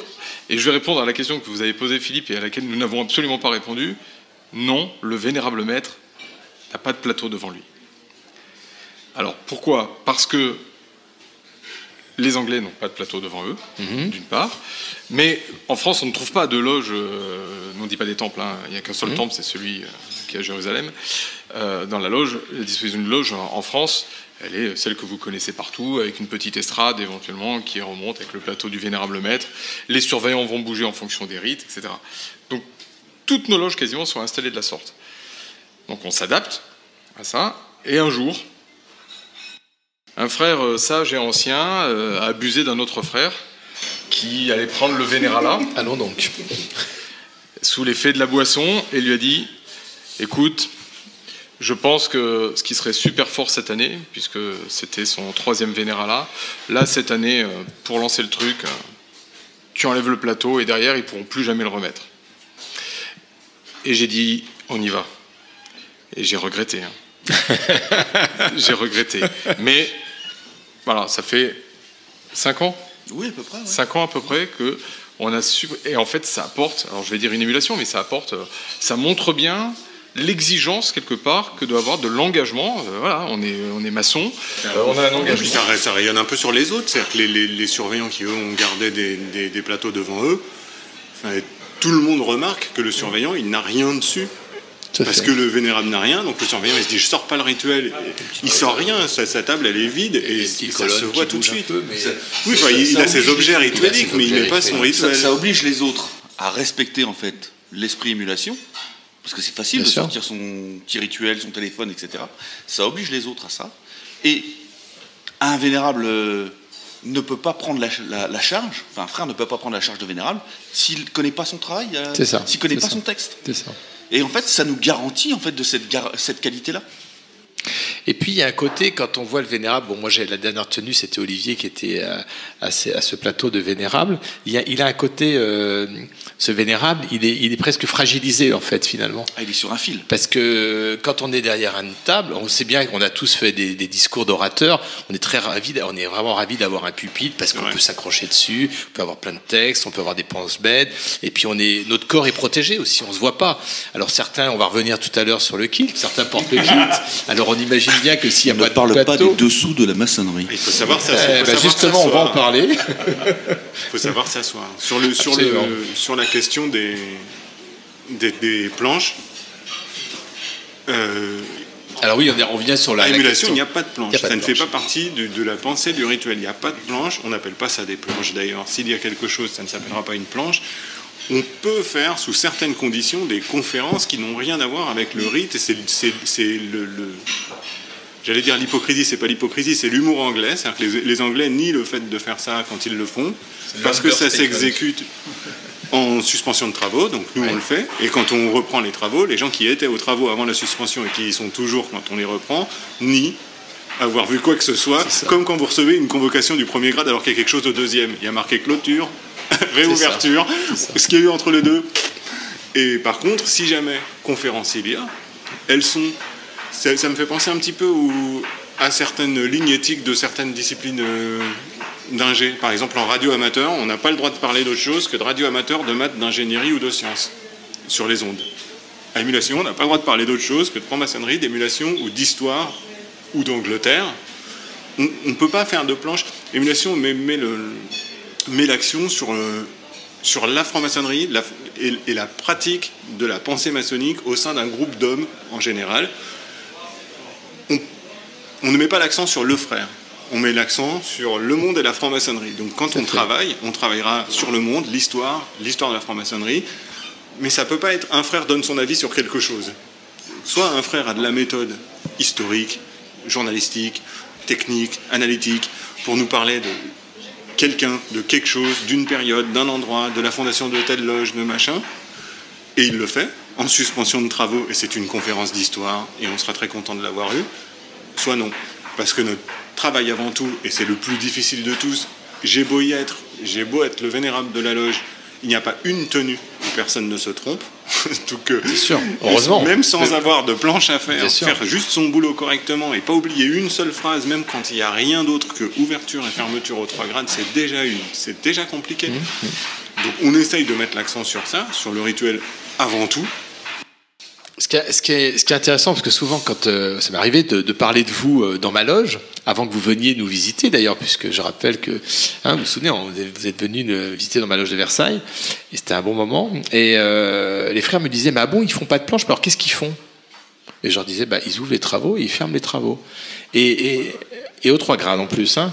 Mais même, si c'était au premier grade, ou ou nous au premier degré, même s'il n'y avait que ça, et je leur disais ça, je disais, mais s'il n'y avait pas de planche, finalement, on serait plus euh, centré sur justement ce rituel qui permet de, de créer cet espace sacré, euh, espace-temps sacré, et puis ensuite de le fermer avec tout ce que ça comporte de, justement de miroir. Et, ce qui se passe souvent dans les loges auxquelles nous travaillons, c'est que, si je prends juste l'exemple du premier degré, on ouvre, on fait une planche, euh, comme je disais tout à l'heure, et finalement ce qui va devenir important dans la loge, c'est la planche c'est le sujet de la planche, et voire même le gars qui va parler parce que ah ben je vais venir ce soir parce que lui je le connais, il fait des bonnes planches. Ça on l'a tous vécu, ou alors bon, c'est lui qui planche, bon, finalement je vais peut-être rester regarder le foot. Je suis un peu schématique quand même, mais bon. Et, c'est dommage parce que moi, plus, ça va, plus j'avance en maçonnerie. Je ne sais pas si vous partagez ça. Plus je trouve que ce qui est important, et c'est ce que Olivier vient de dire, euh, c'est ce que vous venez de dire, Olivier, c'est que ce qui est important, c'est l'ouverture et la fermeture des travaux. C'est-à-dire, c'est ça le rituel finalement. Bah, Au, final, si on suit l'idée de la filière et de comment fonctionne une loge de rite anglais style émulation, Euh, moi, pour vous donner un exemple net de cette année, euh, en fait, sur la, somme de l'année, il doit y avoir, je dirais, trois tenues sur l'ensemble des tenues où je peux décider d'y mettre quelque chose que je voudrais. Tout le reste, elles sont, c'est des tenues où l'ordre du jour il est obligé. C'est l'installation, c'est très long, c'est très compliqué, c'est par cœur, c'est difficile. C'est tel passage, telle élévation, euh, telle initiation. En fait, il reste peu de tenues avec de la place pour autre chose que la cérémonie et donc Et- le rituel. Et, et les agapes rituelles, on reviendra tout à l'heure sur, sur ces agapes qui sont aussi un grand moment de, de- à la fois de surprise. euh, mais bon, et Gilles, euh, vous vouliez poser une question ou intervenir. Vous avez la parole? Je disais tout à l'heure quand vous avez énoncé le fait que vous n'y en avait pas de plateau en fait devant le, le vénérable maître. euh, finalement, c'est très, euh, ça fait très trône salomonien. Parce que euh, Salomon, enfin nous, hein, le vénérable maître, c'est un peu Salomon. quoi, hein, donc, euh, Chez nous aussi. voilà, donc, Complètement. et- Tout pareil. Et, et je me rappelle, moi, quand j'ai assisté à, enfin, quand Salomon trônait à une époque là-bas, et il n'avait pas de bureau devant lui. Il était assis sur son trône, et d'ailleurs, tous les rois, tous les personnes n'a jamais eu un bureau devant lui. Donc, à la fois, ça, euh, je- finalement, je trouve ça su- super parce qu'on revient à la source. Mais et alors, du, coup- euh, quel effet ça fait personnellement euh, d'être comme ça, assis sur un trône, le trône de Salomon face à face à la loge? Alors déjà, ça change la perspective, la vue de toute la loge. Alors, dans une loge euh, en Angleterre, ça ferait peut-être pas tout à fait la Ouais, même chose parce qu'on est niveau. de même niveau. Moi, j'aimerais bien être euh, entre les frères plutôt qu'au-dessus des frères. Donc Il n'y a, pas normalement, les- il y a pas l'estrade à voilà. trois mais nous, dans- voilà, on peut pas démonter l'estrade ou alors il faudrait qu'on redescende en- ce qu'on fait dans d'autres organisations maçonniques Faudrait euh, avancer tout. Mais effectivement, on a une perspective qui est complètement différente que derrière. En plus, à Suresnes, c'est un immense, un immense bureau euh, sur lequel on peut tout mettre et, ça change. Ça, c'est, il y a une, tout d'un coup, on devient vulnérable. C'est vrai. Euh, mais on se rend compte qu'ils sont tous là, réellement. C'est-à-dire que autant on se sent, euh, on a cette vulnérabilité où on va se sentir un peu plus atteignable, mais par ailleurs, on, on voit que l'on exerce sur la loge On est une, avec une eux. forme de pouvoir, mais une vraie influence. On n'a pas les yeux euh, qui sont attirés par le bazar sur le bureau. On voit les frères. Et le fait de ne rien avoir, même en cas de secours, euh, ben, en fait, même si vous connaissez votre texte, votre rituel par cœur, et que vous avez quand même le texte imprimé sous les yeux, rien au monde n'arrivera à vous empêcher à y jeter un coup d'œil de temps en temps.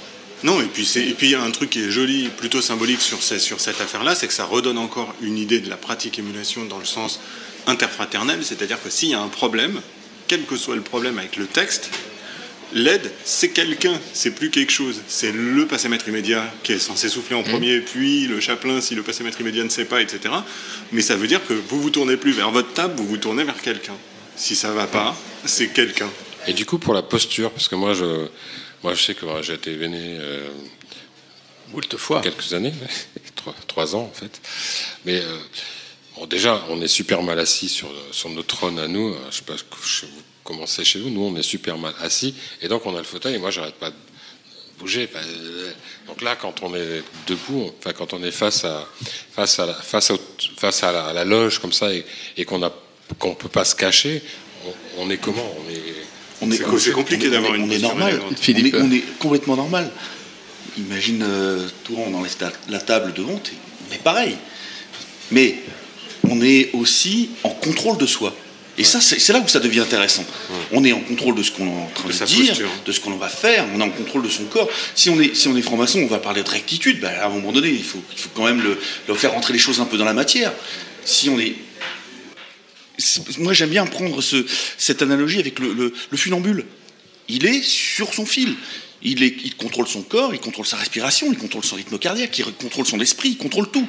Un frère qui est dans une situation où il n'a plus rien qui le protège. Alors l'émulation nous permet en fait d'avoir plusieurs, plus- plusieurs séquences comme ça, euh, puisque c'est des grands textes que l'on va, déclamer à d'autres frères, etc. Des, textes qui, peuvent durer euh, 15-20 minutes parfois. On est en contrôle. et ça devient intéressant. On est en train de pratiquer en fait ce qu'on complètement de, ce que l'on prône dans la maçonnerie, on est en train de le pratiquer à ce Il faut moment-là. travailler ses postures rhétoriques, etc. Voilà, on est en rhétorique, euh, y a des musicalité, habitudes, c'est euh, difficile, etc. On, on- on déroule tout ça. Tout ce qu'il faut pour transmettre. C'est très, difficile de se défaire des usages de un de rite éco-ancienne accepté pour ceux qui sont nés comme moi, euh, et des usages de loge en général. Par exemple, chez nous, on marche sur le pavé, mosaïque. On peut, on peut traverser la loge en diagonale sans faire les angles, etc. On hésite tous encore, alors qu'on le sait que c'est notre loge et qu'on a l'habitude de marcher dessus. On voit les visiteurs contourner avec précaution, etc. Mais pas de table devant, enfin pas de plateau à la devant le vénérable maître. C'est compliqué parce que bah, c'est pareil. D'habitude, on rentre par un côté, on sort par l'autre côté, etc. Là, on peut marcher droit devant et revenir droit devant. Et ça, il faut, il faut quand même y réfléchir. Et bon, la sur la position, euh, sur la position, chez nous, la question se pose pas vu qu'il y, a- le kilt et on est obligé de garder les jambes croisées ou de faire très attention quand on s'assoit, surtout en étant en hauteur parmi le reste des frères. Alors, av- avant de donner la, parole à, Jocelyn pour, sa chronique, il y, a- un mot que vous avez employé euh, tout de suite, Olivier. Vous avez parlé de chapelain. Et quand on regarde sur votre site, on parle aussi de psaume. C'est-à-dire que pour. euh, pour nous, euh, bah, c'est des termes qui sont très religieux, tout ça. Et alors souvent, on entend ah oui, le rite d'émulation, faut croire en Dieu. Alors, qu'est-ce qu'on peut répondre à des gens qui nous écoutent, et qui se posent cette question Je, je propose qu'on laisse une- pas- quelques secondes de réflexion avec un peu de musique. Alors, on, on laisse un peu de musique, vous avez le temps de réfléchir à la question. Vous vous croyez en Dieu À quel Dieu Euh, Dieu révélé À l'autre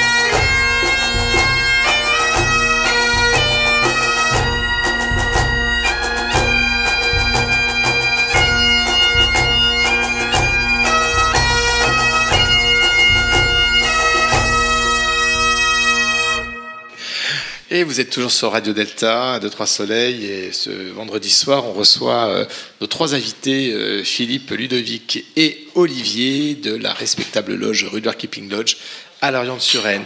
Alors oui, la question que je, posais avant d'écouter ce beau morceau de Cornemuse ou Bignou Oui, allez, Cornemuse. Ah, ça, ça fait rire. hein. Alors, alors euh, oui, c'était la question. Si je suis athée, par exemple, supposons que je suis un profane athée, je ne crois pas en Dieu. Dieu, non, c'est une invention comme ça. Est-ce que je peux, euh, je peux adhérer en fait finalement euh, au système émulation Parce que j'ai entendu le, terme de système émulation. Est-ce que je peux être initié à la Keeping Lodge? Est-ce qu'à un moment donné, on va pas me demander si je crois en Dieu? Et, si oui, à quel Dieu? Et, qu'est-ce que ça veut dire croire en Dieu? Parce que voilà. Mais en fait, c'est exactement la question qu'on va reposer. Euh, c'est de la reformulation. Lorsque, j'ai été reçu euh, maçon, euh, très rapidement, il se trouve que je suis croyant, donc on m'a posé la question, mais c'est une question que j'ai eu à reposer en disant, mais voilà, est-ce que, quelqu'un qui ne croirait pas pourrait, être, un, pourrait entrer dans un rite anglais et émulation en particulier? Alors je, dirais oui, n'importe qui peut rentrer, mais qu'est-ce qu'il va y trouver? C'est surtout ça. Euh, je pense que euh, nous, nous sommes dans un système où on parraine complètement. On va parrainer, euh, le, le candidat est parrainé par un membre, un membre de la loge. Ouais. Euh, oui, pardon. il C'est toujours une candidature. Il n'y a pas de candidature spontanée. hein. Non. C'est toujours une cooptation et une un parrainage. cooptation, hein. c'est enfin c'est un, par- parrainage qui est voté, euh, j'allais dire d'office parce que nous avons pas confiance dans le parrain. y a pas d'enquête, de- y a pas de d'enquête, il n'y a pas de c'est boule, on intéressant l'attache pas à une chaise avec les yeux bandés et on, On le soumet à la question. Il y a des enquêtes, on peut enquêter? Oui, alors il y a des, il interviews. on va rester sur cette notion de Dieu, justement, de croyance en Dieu. Ah, bah, Jocelyn. Ah, question sur Dieu, alors je, je ne le connais pas personnellement. Oui, bonsoir. Bon, un petit témoignage quand même. Bon, moi je suis un athée notoire, hein, j'ai même écrit sur la question. Donc, et en fait, j'ai participé une fois à une tenue dans une loge euh, au rite émulation, et en tant qu'athée, en fait, j'ai été très très mal à l'aise puisque le, le rituel fait clairement allusion à Dieu. C'est une pensée anglo-saxonne et très très protestante. Donc, euh, le, Enfin, vraiment, les, sans ré- révéler de grands secrets, en fait, il y a, vraiment ce côté euh, messe euh, protestante, voire anglicane. Voilà, ça, personnellement, j'ai beaucoup apprécié l'expérience parce que les gens étaient. Enfin, je me suis bien entendu avec tout le monde. Enfin, humainement, c'était très grand, mais maçonniquement, je me suis pas senti à ma place parce que j'ai eu l'impression qu'on voulait me contraindre à croire en quelque chose qui ne, qui ne me correspondait pas. Voilà, donc euh, c'est exactement ce que je viens de dire. Oui. Ludovic. C'est la responsabilité de celui qui amène le candidat, quelque part. Euh, et En que- fait, le curseur de ce qu'on y trouve, c'est pas.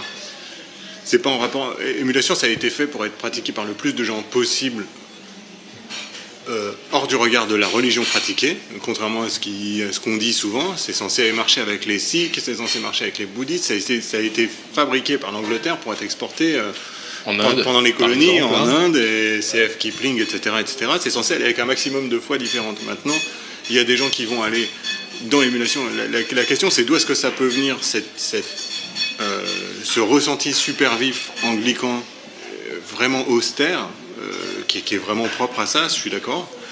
Euh, je pense qu'on a construit comment ça comment ça se alors ça c'est mon avis hein, c'est pas c'est pas la vérité on a construit avec la base qu'on a de pratiques rituelles qui est mélangée de pratiques rituelles militaires et de pratiques liturgiques les seules traces qu'on ait à l'époque les seules choses qui parlent sur comment on s'assied qu'est-ce qu'on fait qu'est-ce qu'on dit à quel moment euh, qui le dit etc c'était ou la messe pour les gens pour les gens normaux c'était ou la messe ou l'armée il n'y avait pas de, rituel ailleurs.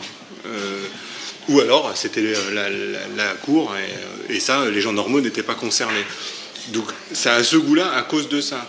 Maintenant, que des frères y aillent, parce qu'ils parce qu'ils vont trouver quelque chose qu'on ne comprend pas quand on ne croit pas en Dieu, et que eux, ça leur parle au fond de leur cœur, parce qu'ils sont croyants, peut-être. Il y en a qui vont venir pour la rigueur, la discipline et l'austérité. Il y en a qui vont venir pour le rite, il y en a qui vont venir parce qu'ils sont, par exemple, extrêmement timides. Ça, c'était une question qu'on me posait beaucoup euh, à l'époque où j'étais exclusivement au rite écossais ancien accepté. euh, on, on disait, est-ce qu'on met un type à émulation? Est-ce qu'il vaut mieux un candidat quand on choisit dans quelle loge on le met, on, fait un peu comme le choix pot d'Harry Potter. Il faut connaître le type et décider dans quelle maison on va le, l'envoyer. Est-ce qu'un type qui est super introverti, on le met à ému- à émulation parce que justement, ça va lui apprendre sans avoir à réfléchir à ce qu'il dit. C'est ultra sécurisant pour quelqu'un qui est très très timide qu'on lui donne le texte en gros, qu'il n'ait plus qu'à l'apprendre et à le réciter, ou alors le contraire. Il veut surtout pas parler devant des gens, donc il ne faut pas l'emmener à émulation. C'était une question qui était très vive. Maintenant, ce que les gens vont y trouver, je crois que c'est souvent hors de la croyance, en tout cas euh, dans la maçonnerie bleue euh, à émulation. Gilles Alors, euh, moi, je suis un cas un peu particulier, mais nous, nous sommes tous des cas particuliers en général. Euh, j'ai- moi, j'ai j'ai commencé ma vie comme euh, chrétien, catholique, euh, puis euh, athée, puis alors euh, la, la maçonnerie m'a fait m'interroger sur le fait que je puisse être gnostique ou agnostique. et À la fin, je me trouvais que euh, le mot athée était le meilleur. Et, puis finalement, j'ai eu une révélation. La maçonnerie m'a donné une révélation. Je ne sais plus à quel degré, mais c'était assez, assez tôt. En fait, ma religion, c'est franc-maçon. Moi, je crois en la, franc-maçonnerie. Et en grand architecte de l'univers. Voilà. Donc, euh, parce que finalement, le Dieu, grand architecte de l'univers, comme, comme quelqu'un de vous trois l'a dit, on, on- on peut y mettre ce que l'on veut derrière. Hein, c'est la liberté de celui euh, qui, qui, euh, qui- enfin, qui est là de mettre ce qu'il veut derrière ce vocable. Donc euh, voilà, c'est une En fait, il y, contribution. a- y y deux choses sur, sur ce sujet-là qui, qui, se- qui se carambolent pas, mais qui sont relativement complémentaires. C'est que on se demande pourquoi c'est si inenlevable de la maçonnerie dite de tradition, etc. De toute façon, à l'époque, la question ne se posait absolument pas. On avait, ça n'existait pas, quelqu'un qui n'était pas croyant, autrement qu'en secret. Donc, euh, évidemment que ça a été con- construit par des types qui l'étaient, pour des types qui l'étaient. Et la deuxième, euh, la deuxième chose qui se carambolerait avec ça, c'est est-ce qu'on n'exige pas en 2022, du coup, dans les, dans, dans les années qui sont les nôtres, moi, quand, quand je suis arrivé, c'est que j'ai eu un problème avec ça parce que je suis plutôt pas croyant du tout. Euh, et du coup, j'ai dit non, mais ça va poser problème. À la donc, en arrivant à la GLNF, où c'était très important, où c'était la première des, des questions et tout, mon parrain, il m'a dit en fait, on nous, notre, notre loge n'exige pas la croyance en Dieu comme la croyance en Dieu. Notre loge, elle veut que, dans le pire des cas, on veut, on veut, on veut une preuve, on veut une preuve de la posture d'humilité du candidat. Il me dit, on- dans le pire des cas, on veut que tu te places en deuxième sur Terre. On veut que tu admettes publiquement que tu es au pire en deuxième. Ce qui est forcément ta place. hein.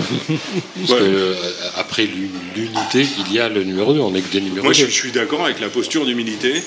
Et, et de toute façon, comme émulation, garde, garde la pratique sous cloche, sans toucher comme dans un musée. C'est comme quand on va voir la guillotine, on trouve pas ça bien ou mal. C'est c'est gardé sous une cloche pour qu'on sache que ça a existé. Émulation, on garde cette maçonnerie sous une cloche pour savoir qu'elle a existé. Alors, on n'aura pas fait le tour de la question. hein. À la Grande Loge de France, on demande à, à adhérer au, au fait qu'il y a un principe créateur. Oui, puis il y a quand même quelque, quelque chose, parce que Radio Delta, on est, on est quand même assez. On, on va chercher très loin, on est assez fort. Vous on- avez vu comme on est fort On a fait une émission spéciale pendant laquelle on a interviewé le grand Dieu. architecte de l'univers. Quand même, Oh, on a mal. une émission complète où le grand architecte de l'univers s'exprime pour la première et je crois la dernière fois, parce qu'il il nous avait dit que ce serait la dernière fois. Il n'était pas en loge. Donc c'est une. Mais on, a- on avait, essayé- Il a dû manquer à beaucoup. on avait essayé de le faire boire aussi. Et donc c'est un poste zéro. J'ai- plus le numéro en tête, mais je vais vous le chercher. C'est un poste zéro, oui, c'est un poste zéro spécial grand grand architecte de architecte de l'univers. Et ma foi, on y apprend des choses. Donc euh, voilà. Ça, j'écouterai. Ah bah voilà. Et euh, alors Jocelyn, Jocelyn, chronique de Jocelyn. On s'intéresse aujourd'hui à la BD et on s'intéresse à des personnages qu'on connaît bien. Spirou, Et oui, tout à fait. Fantasio. Alors c'est lequel qui avait le costume de Groom C'est Spirou C'était Spirou. C'était Spirou. Spirou qui portait le costume de Groom. tandis Et, que, et donc on Fantasio- va avoir la réponse. Pourquoi portait-il ce costume de Groom? Eh ben oui. Eh ben vous avez la parole, Jocelyn. Bonsoir Philippe, bonsoir à tous. Alors avant de commencer, j'adresse une petite dédicace à une de nos auditrices qui s'appelle Marie et qui m'a écrit pour me signifier qu'elle avait apprécié ma précédente chronique que j'avais écrite sur la série Injustice et les super-héros super fachos capitalistes. Elle m'a aussi écrit que son fils était un peu jeune pour m'écouter. Alors ma chère Marie, cette chronique est pour vous et votre fils. Comme nous approchons de l'été, je vous propose un peu de lecture pour cette fin de saison. Depuis quelques années, la tendance chez les grands éditeurs franco-belges est de produire des hors-séries qui permettent d'approfondir l'histoire d'un personnage ou d'en développer un aspect moins connu. C'est ainsi qu'on a vu paraître le hors-série L'homme qui tua Lucky Luke, qui explique pourquoi Lucky Luke ne fume plus, ou encore la série Champignac, qui raconte la jeunesse du comte de Champignac. Le cas existe aussi avec le célèbre lieutenant Blueberry, dont une longue, très longue série raconte les aventures de jeunesse. Le célèbre groom du Moustique Hotel ne pouvait pas échapper à cette tendance. Il existe un certain nombre de séries parallèles à la série Spirou et Fantasio, mais l'une d'entre elles m'a particulièrement marqué. Elle s'appelle Spirou, l'espoir malgré tout. Elle est dessinée et écrite par Émile Bravo. Bravo. La série commence en 1938. Jean-Baptiste est un orphelin employé comme groom au prestigieux Moustique Hotel de Bruxelles. Il pense à sa bien-aimée Cassandra Stahl, une jeune soubrette et ancienne collègue, bon, qui s'est révélée aussi être un agent soviétique. Dans ce prestigieux hôtel, il y rencontre un journaliste gaffeur et colérique, Théodule Fantasio, perpétuellement en quête d'un scoop. Jean-Baptiste et son fidèle écureuil Spip coulent ainsi des jours paisibles, jusqu'à 1939. La guerre est déclarée entre la France et l'Allemagne, et malgré sa neutralité, la Belgique est envahie. La société est bouleversée. Jean-Baptiste tente de survivre dans ce monde en guerre. Une bombe détruit le Moustique Hôtel, laissant notre Jean-Baptiste sans emploi. De son côté, Théodule Fantasio s'engage dans l'armée mais se retrouve déserteur à son corps défendant suite à la destruction de sa compagnie. Les deux amis se retrouvent sur la route avec des milliers d'autres réfugiés. C'est à cette occasion qu'il rencontre Anselme, un ancien combattant et un homme très instruit, et sa femme Micheline. Il rencontre également la jeune Mieke, une jeune fille qui tombe immédiatement amoureuse de Jean-Baptiste. Ce dernier se lie d'amitié avec ce groupe très hétéroclite, et Anselme se révèle être un guide initiatique très efficace. De retour à Bruxelles, Jean-Baptiste, héros sans emploi, comme le sera Gaston beaucoup plus tard, deviendra chef scout sous l'autorité de son tuteur, le père André, un prêtre bien réactionnaire, bien fascisant, comme il y, en avait tant en Belgique à cette époque. Durant cette mission de scout, il sera confronté, avec ses louveteaux, aux jeunesses flamandes de la Flams National Verband, parti nationaliste qui collaborera avec l'occupant nazi. D'ailleurs, à leur rencontre, les charmants bambins du VNV saccagent un magasin tenu par un juif. Devenu marionnettiste avec Fantasio, Jean-Baptiste entrera à son corps défendant dans la résistance en faisant passer des messages, des vivres et des armes. Il devra également affronter le parti rexiste, autre parti nationaliste et collaborationniste, wallon cette fois, ainsi que la police belge aux ordres de l'occupant nazi. De son côté, Fantasio devient rédacteur au Soir, célèbre journal belge, devenu sous l'occupation un outil de propagande nazie. Jean-Baptiste et Fantasio assistent impuissants aux arrestations et rafles diverses. Ainsi, le père d'un des enfants dont s'occupe Jean-Baptiste est arrêté et exécuté pour communisme, tandis que la famille d'autres enfants, famille juive, est condamnée à prendre un train pour une destination inconnue. Jean-Baptiste, entraîné dans ce train par les circonstances, parvient à s'en échapper avec les enfants. Ces aventures continuent jusqu'à la libération. Il aide ceux qui fuient ou se cachent, tel le couple Nussbaum. Il fait face aux collabos, mais se blesse très gravement aux jambes. Il parvient toutefois à se relever et à intégrer pour de bon la résistance alors que les Alliés débarquent. Après une série d'aventures, il retourne chez lui, où il affronte son tuteur, le père André, auquel il s'oppose. C'est à ce moment précis que Jean-Baptiste devient Spirou, celui que nous connaissons, l'homme en uniforme de groom, qu'il portera toujours en mémoire de Cassandra et de sa vie passée, de sa vie de chasseur au Moustique Hôtel. Jean-Baptiste n'est plus, place à Spirou. Son initiation est achevée, il peut commencer sa carrière de héros. J'avoue avoir vibré à ce moment-là. En fin de compte, ce jeune Spirou vit une véritable aventure initiatique. Il rencontre une figure de père qui le guide, Anselme. Il rêve de son inaccessible étoile, Cassandra, qui l'inspire et guide sa vie. Et enfin, il participe à la résistance. Sauf que, contrairement à ses camarades, Spirou ne fait jamais couler une goutte de sang.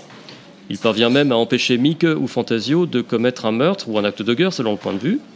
Son action, parfois à son insu, lui permet d'aider des familles à échapper à la famine, d'offrir un peu de légèreté et des messages subversifs aux enfants. Son ingénuité et son ingéniosité lui ont soufflé l'idée d'un plan d'évasion des trains de la mort dont lui-même a réchappé avec ses petits amis. Sa présence a apporté un grand réconfort aux victimes de la guerre et de la barbarie nazie.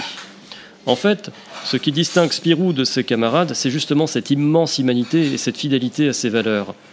Mais la vraie dimension initiatique du récit ne vient pas de ses exploits de résistants, loin de là. C'est enrichi de ses expériences et de ses exploits qu'il peut vaincre ce tuteur néfaste, ce mauvais père qu'est le père André, et devenir ce qu'il est, c'est-à-dire Spirou. Un récit d'aventure, donc, un récit initiatique, mais aussi un voyage dans le passé sombre de l'Europe. Émile Bravo, l'auteur et dessinateur, a accompli un minutieux travail de recherche et de reconstitution historique. Ainsi, on y côtoie René Magritte, le peintre Félix Nussbaum, mort en déportation, hélas, Spirou n'aura pas pu le sauver, plus quelques allusions à Tintin, mais aussi les partis nationalistes. La bêtise, la lâcheté et la barbarie y sont aussi très bien représentés. Le jury d'Angoulême ne s'y est pas trompé. La série a été en sélection officielle du festival en 2020 et primée en 2022 du Fauve de la meilleure série. À l'heure à laquelle certains veulent changer l'histoire avant que celle-ci ne les balaie, à l'heure de la résurgence de la haine de l'autre facilitée par le mauvais usage des réseaux sociaux, alors que la guerre est à nos portes, des séries comme Spirou, L'espoir malgré tout constituent un vaccin salutaire contre nos mauvais compagnons. Et là, je m'adresse à notre auditrice Marie et plus généralement à tous les parents de jeunes enfants. N'hésitez pas à lire et partager cette, euh, cette histoire et à, en discuter avec vos enfants. Bonne lecture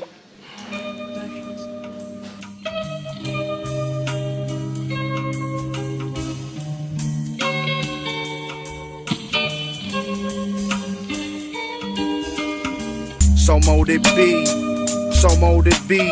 Shout out to all my brothers through Freemasonry. Let's meet on the level. I earned three degrees, had to kill me cause they couldn't get my secrets from me. So mote it be, so mote it be. Shout out to all my brothers through Freemasonry. Let's meet on the level. I earned three degrees, had to kill me cause they couldn't get my secrets from me. Between the square and compass, I'ma keep it G. From darkness to light, steady traveling east. Made an oath with God while I was down on one knee. Matter what, they'll never take my apron from me. Nothing's for free, so you gotta pay your dues. In whom do you put your faith? That's for you to choose. Follow your conductor, hoodwink with no shoes. We can never lose, these cowards are so confused. Hiram built the temple, it's our job to protect it. Thanks to the Tyler, all alarms get detected. Uphold your virtue like the Supreme Architect did. They don't understand it, but I bet that they respect it. So mote it be, so mote it be. Shout out to all my brothers through Freemasonry. Let's meet on the level. I earned three degrees, had to kill me cause they couldn't get my secrets from me. So mote it be, so mote it be. Shout out to all my brothers through Freemasonry. Let's meet on the level. I earned three degrees, had to kill me cause they couldn't get my secrets from me. The beehive we are, so we share all the honey. Find a destitute brother and I'll lend him my money. The lies they tell about us, we can't help but find funny. A traveling man, I consider myself lucky. Just one of many of Solomon's builders. With the five points of fellowship, you better be familiar. Before the winding stairs, you had to pass through the pillars. Misinformation has the uninformed bewildered. Making good men better, what more could I ask for? Using my tools to perfect my rough ashlar. Living a dream under the canopy of heaven. No homo, but I love all of my brethren. Recognized by a spoken word or a handshake. Living upright by following Elijah's mandate. Ask one to be one and you can become a candidate. I'm my honor, my obligation, I'll never violate. Freemasonry, so mote it be. Freemasonry, so mote it be. Freemasonry, Freemasonry, Free Freemasonry.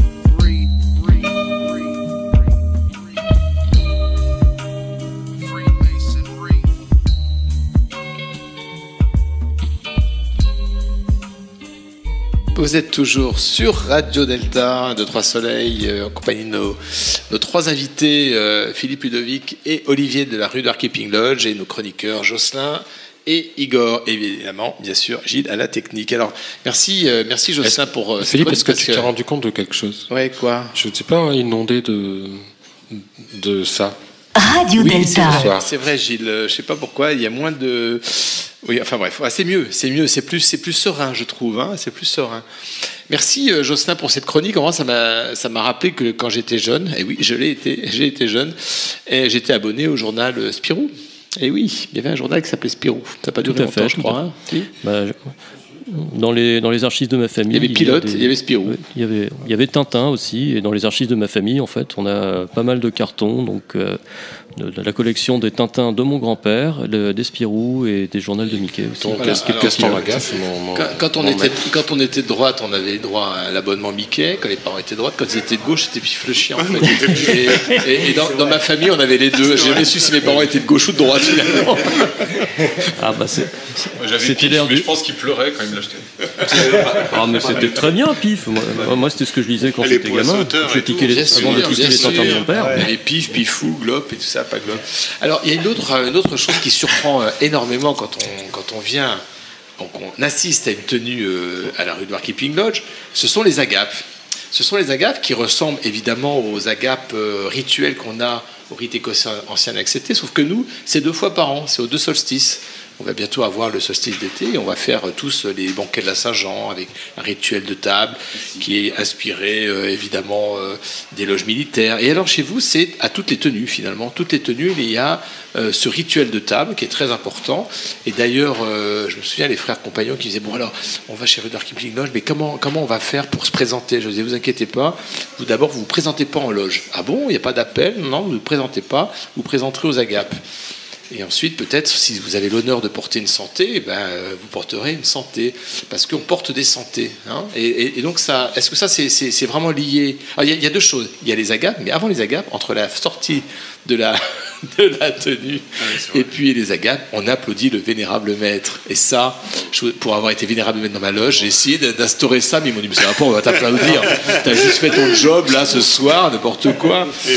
Euh, voilà. Et donc, quand, les- quand le vénérable euh, maître sort de la, de la loge, tous les frères sont réunis sur le parvis et on applaudit le vénérable maître. Et ça, quand même, c'est grand.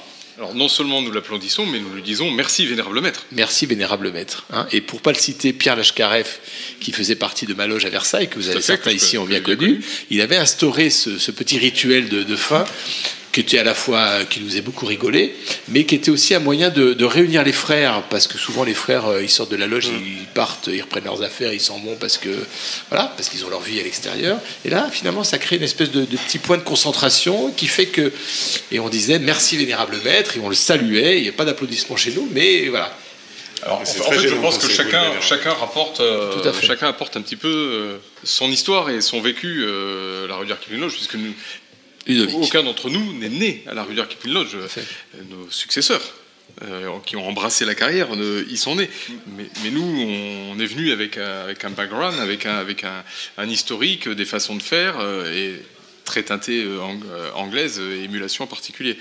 Euh, donc, euh, moi, je suis issu d'une du- d'une organisation maçonnique où, dans ma loge mère, ça se faisait, mais ça se faisait également dans d'autres loges qui n'étaient pas forcément euh, un rite anglais. D'accord. Euh, et Pierre Lachkareff peut avoir rapporté aussi, s'il n'en a pas eu l'idée lui-même, euh, aurait pu être inspiré euh, par ceci. Donc, je l'ai vu pratiquer cette, euh, cette, euh, cette petite euh, coquetterie de, de fin de, fin tenue euh, sur les, sur les parvis. Euh, C'est très gênant quand on est le vénérable maître. hein. Les Ah bon applaudissements. Moi j'avais été, j'avais été très surpris à l'époque euh, de par l'accueil. euh, J'avais été euh, dans une loge amie qui travaillait au Ritz Standard d'Écosse et eux ils, ils accueillent les visiteurs en début de tenue.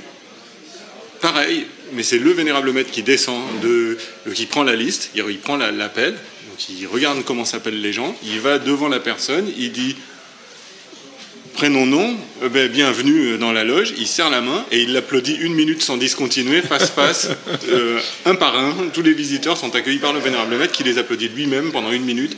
J'avais trouvé ça hallucinant euh, de, de sens de l'accueil, euh, ce, ce- ce truc-là. Et ensuite, donc, les agapes, qui sont des agapes rituelles. Alors, de la même manière, alors là, il y a deux choses. La première chose, c'est que euh, la Rudyard Kipling Lodge, euh, toute seule, dans son coin, euh, a besoin d'avoir aussi une autre forme d'attractivité, et ça, c'est dès l'origine. Ah, c'est du marketing, donc. C'est complètement, c'est de la vente forcée.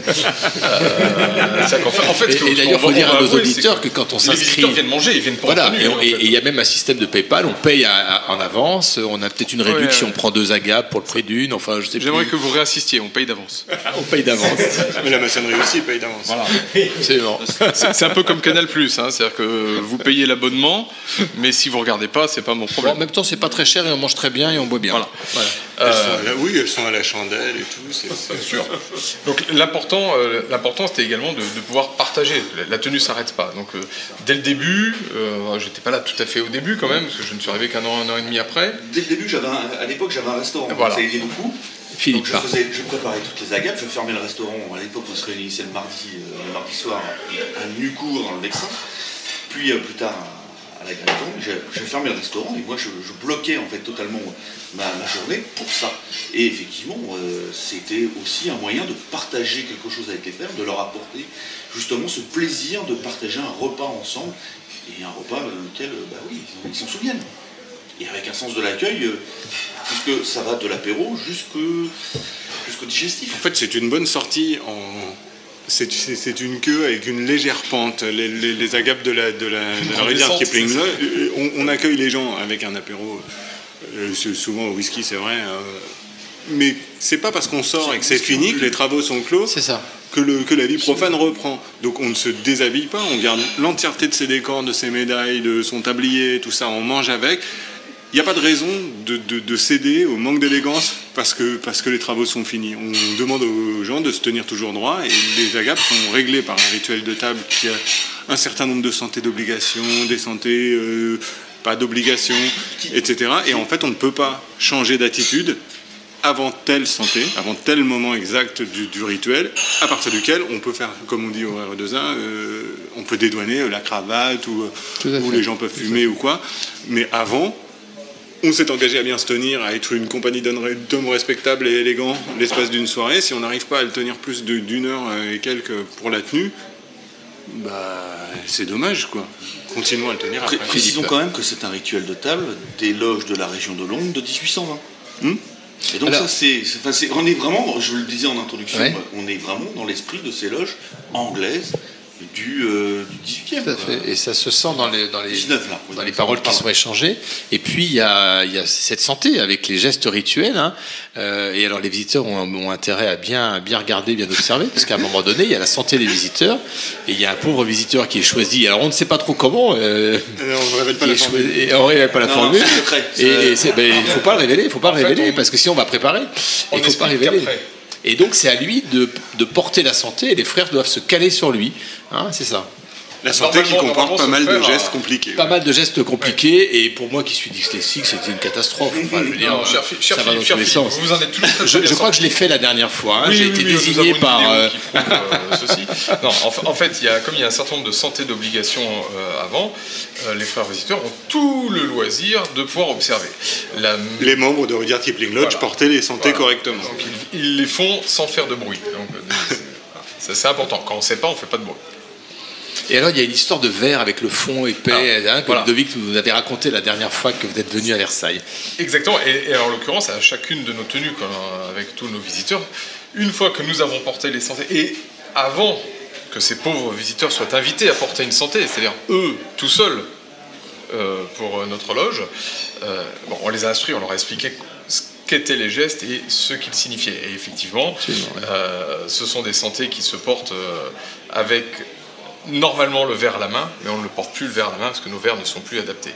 Mais en fait, nos- nos- les- les- les- ça vient des loges militaires, hein, tout simplement. C'est ce que on peut appeler le feu dans d'autres, dans ouais. d'autres, dans d'autres D'autres rituels de table. rituels, voilà, dans d'autres, d'autres organisations, euh, où on va faire un certain nombre de gestes euh, qui sont très très simples et qui sont complètement raccord avec euh, la tenue qui s'est déroulée avant, euh, au moins au premier grade, euh, qui sont, euh, j'allais dire, basiques simplement. Ben, là, on les fait à table. Euh, on les fait par trois, donc euh, ce qui est étonnant aussi pour des maçons. hein, il n'y a pas de grand secret, euh, et qui figure ce que l'on faisait avant avec un verre à la main. Et ces verres, donc, qui sont des firing glasses, s'ils sont plusieurs, sont des verres qui avaient un, un- fond très épais, tout simplement de sorte à ce qu'on puisse les claquer fort sur les tables. Voilà. Donc euh, avant, on portait une santé, alors on disait soit feu, et puis on claquait très fort pour signifier qu'on était heureux et qu'on marquait quelque chose. Les Anglais, en tout cas de la région de Londres de 1820, le faisaient un petit peu différent, avec des tas de choses avant, mais au final, le claquer sur la table également. Sait bien qu'avec euh, du cristal, euh, ça tiendra pas forcément. Et donc voilà, Donc aujourd'hui, toute, toute cette, ça fait partie du décor. Ça fait partie du décor. Et je rejoins complètement Olivier, enfin, heureusement, parce que c'est un petit peu le chef Oui, ça serait- moment, oui. hein, ça serait dommage. Oui. Euh, mais, euh, non, mais sur la notion qu'il évoquait de dire euh, on n'est pas maçon juste pendant la tenue. En fait, on est maçon, oui, pendant les agapes, mais pendant tout le reste de notre vie. C'est à ça qu'il faut s'attacher. Et la maçonnerie anglaise, c'est ça. La maçonnerie anglaise, pourquoi, euh, pourquoi euh, la, la- la maçonnerie anglaise C'est euh, c'est d'abord ce qu'on va appeler la charité, la bienfaisance. C'est euh, c'est un- un- une forme de club social et de la bienfaisance. Si on n'aime pas l'autre et qu'on ne sait pas se tenir correctement Voilà. vis-à-vis de l'autre, C'est une posture que l'on doit avoir tout au long de notre vie, à chaque instant. Alors bien sûr, nous, sommes, nous avons des faiblesses. Euh, néanmoins, euh, néanmoins l'objectif est bien là.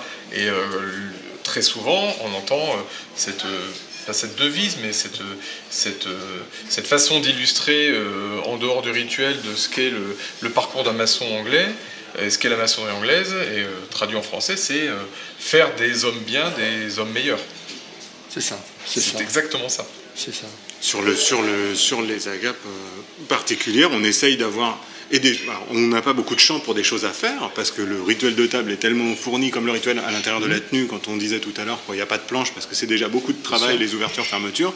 À table, c'est pareil, il n'y a pas énormément d'espace pour faire des, on essaye de faire des choses. Il y a en général une fois par an une vraie tenue de table qui se passe à table en entier. Il y a des choses à voir. On a le tuileur qui rentre en courant quand le vénérable maître l'appelle et qui essaye de ne pas se casser la figure en courant trop vite avec ses chaussures de ville, etc. On peut dire son nom, c'est Frédéric Jean, c'est pour ses amis qui écoutent. Frédéric Jean, il rentre au, il rentre au trop euh, et fait son toast, il fait son toast du tuileur évidemment par cœur, etc. Maintenant, on essaye d'avoir certains usages qui peuvent être pas mal et il y en a qui ont fait, qui ont fait, euh, qui ont fait date dans l'histoire de la loge. J'essaie- J'aimerais bien que cette année on chante, on a fait un essai qu'on chante des chants de marins parce que c'est une jolie manière d'occuper son, son, temps, euh, son temps quand on est plusieurs. Et, euh, et je voulais mettre l'accent sur le fait que quand même cette loge vit énormément grâce à sa réputation qui, a pu être un peu plus brillante jadis que maintenant, mais ça revient, et sa réputation qui est principalement à cause du site et du rayonnement qu'on a eu à cause du site, etc. Elle est très visitée, et euh, il nous est arrivé quelquefois de faire des tenues avec plus de visiteurs que de membres, et pourtant on a des membres qui viennent, on n'est pas trois, Euh, il y a des visiteurs à chaque fois, visiteurs qui finissent par prendre leurs habitudes, qu'avant on décorait euh, avec un badge de visiteurs fréquent, qui leur donnait, qui leur donnait une autorisation spéciale à la GAP. Et souvent, ça se finit avec un usage qui est devenu celui de Rudyard Kipling Lodge, qui possède du coup un vaisselier exprès, qui est que lorsqu'un frère veut s'affilier, devenir membre de la Rudyard Kipling Lodge, il pose sa candidature sur une assiette sur laquelle il écrit et qu'il signe en, en guise de lettre de candidature. Et donc, on a un vaisselier pour garder les assiettes des gens qui, à force de venir, ont fini par devenir membres. le détenteur. Plus vous venez, de la loge et ça me pose un problème d'archivage. Voilà, plus vous venez, plus vous êtes susceptible qu'on vous file une assiette. il faut acheter des vaisseliers en fait. C'est ça. Ça. Et alors vous avez été aussi, euh, si je ne me trompe pas, euh, une des premières euh, loges, en tout cas dans mon, dans mon cercle de connaissances, à avoir fait une tenue virtuelle au tout début du confinement. Première tenue virtuelle. Alors tenue virtuelle, c'était pas juste un, zoom où tout le monde était. Non, il y avait toute une mise en scène avec les plateaux. Je me souviens très bien avec un et, et- ça, ça faisait un petit côté un petit peu comment dire un peu bricolage. Il y avait un petit peu des, fondus de couleurs qui, qui merdaient un petit peu dans tous les coins. Mais quand même, vous étiez les premiers à avoir fait ça. J'ai assisté à la première tenue.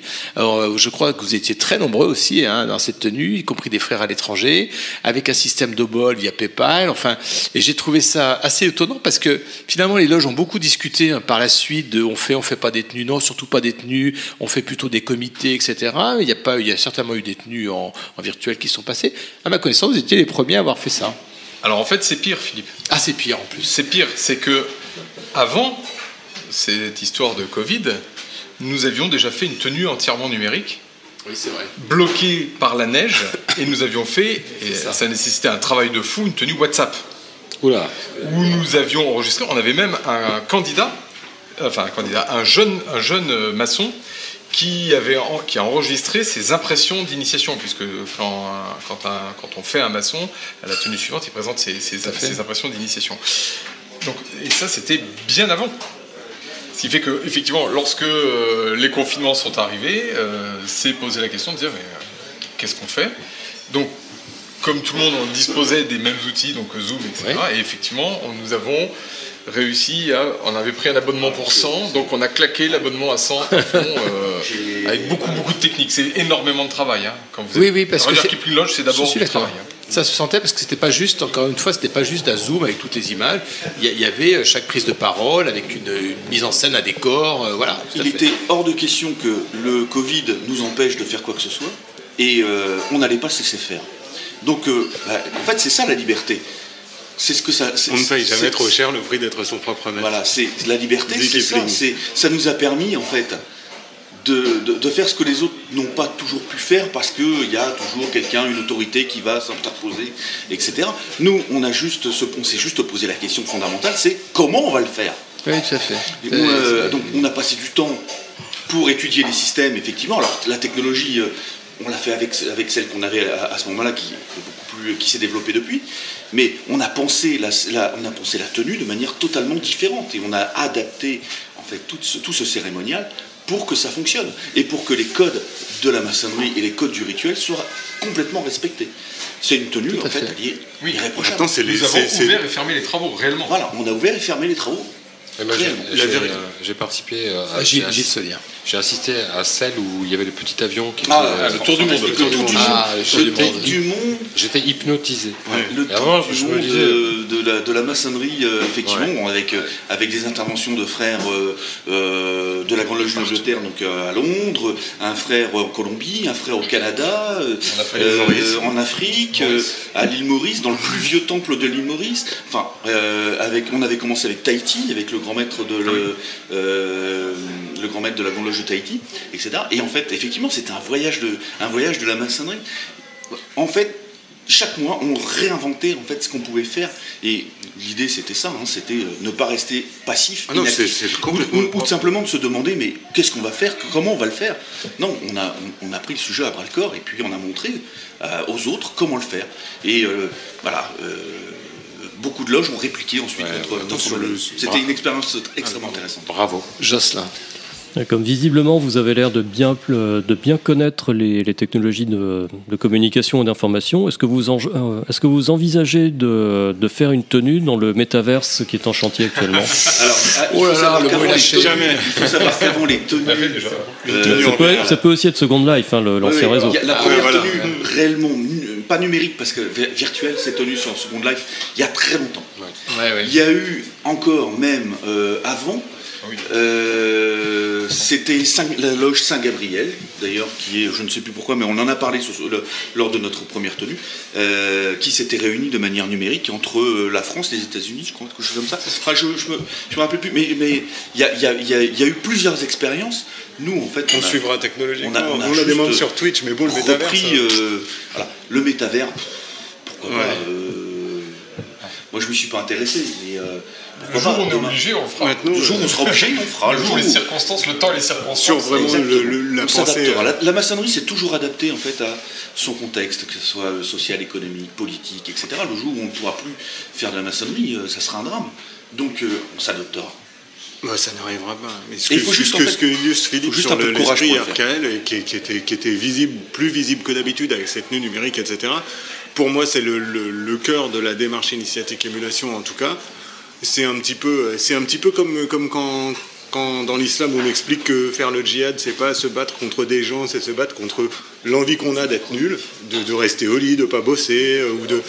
Et ben là, c'est son exercice personnel, en tout cas, regarde Kipling Lodge vis-à-vis de la loge, quand on est responsable, moi je le suis cette année, c'est quoi faire pour que les frères soient contents et surpris à chaque fois si on peut. On essaye de faire du mieux qu'on peut pour qu'à chaque tenue, ils se disent oh, c'est pas possible. L'effet Rudyard Kipling a encore, encore marché, maintenant il faut travailler pour arriver à ce truc-là. Et d'un point de vue personnel, et les visiteurs euh, profitent des dommages collatéraux parce qu'ils arrivent dans, l'anarchie euh, ambiante de, Rudyard Kipling Lodge et de ses frères ravis, c'est d'être ravi. Et pour moi, un, des, un des moments, un des points les plus compliqués de l'initiation, c'est ça. C'est comment est-ce qu'on fait pour être aussi content de les voir à chaque fois, aussi ravis, et essayer de les surprendre aussi bien euh, à chaque fois qu'on se retient. Vous êtes sur Radio Delta, la radio qui rayonne entre les oreilles. Euh, Excuse-moi Philippe, j'étais en train de procéder au lancement de votre chronique. Ah ben oui, ben oui, je sais bien. Donc Alors- euh, ben, c'est le moment de la chronique de Philippe Benamou. Eh ben oui, eh ben voilà, parce que moi je voulais parler du kilt, parce qu'une chose qui, qui surprend, enfin en tout cas qui m'a surpris quand on vient à Rudyard Kipling Lodge, c'est que, alors, je ne vais pas dire la majorité, mais beaucoup de frères sont en kilt. Alors il y a, tout, il y a le kilt traditionnel, avec tous les artifices. Alors j'ai écrit un petit texte sur le kilt quand même, parce que vous, mes frères, il faut, faut reconnaître que la majorité des maçons sont pas trop jeunes, hein, et vous n'êtes plus tout jeune. Les femmes vous regardent déjà comme un grand-père, les hommes ne jalousent plus votre virile apparence, personne ne se retourne plus sur votre passage. Vous saviez, le petit sourire que vous aimiez tant, eh ben, il ne vous est désormais plus adressé. Bref, votre pouvoir de séduction en a pris un sacré coup, votre glam power s'est éteint.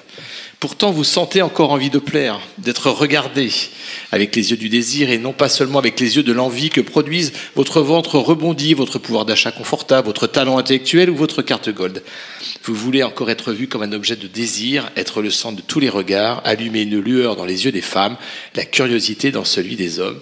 J'ai la solution, portez le kilt. Eh oui, le kilt. La petite jupe qui n'en est pas une. La tenue virile par excellence. La haute chaussette qui galbe avantageusement vos virils mollets. La petite bande de peau découverte entre le haut de la chaussette et le bas du kilt qui laisse apercevoir un terrain de pilosité à explorer, à découvrir, à conquérir. Ah, ce mélange homme-femme qui, comme les plats sucrés-salés, saura révéler dans l'ombre de votre virilité apparente une douceur féminine, ou encore derrière votre grâce féminine une force masculine. Portez un kilt, un kilt et vous verrez. Avant, plus personne ne se souvenait de vous avoir vu. On vous disait Ah, vous y étiez Je ne me souviens pas. Aujourd'hui, on vous dira Ah oui, bien sûr, je me souviens de vous, le kilt, excellent. Avant, vous n'apparaissiez sur aucune photo. Maintenant, on viendra vous chercher pour poser. Vous minauderez un peu pour la forme, même si au fond de vous, vous en mourrez d'envie. Et bien sûr, lorsque vous porterez des pantalons, vous ferez des déçus. Ah, t'es pas venu en kilt cette fois-ci?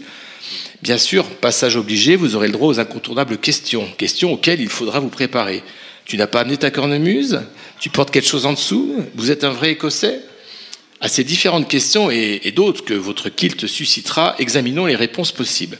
Ah, tu n'es pas venu en kilt cette fois-ci Ah non, j'ai laissé au pressing. Ou encore, je l'ai rendu à ma petite sœur.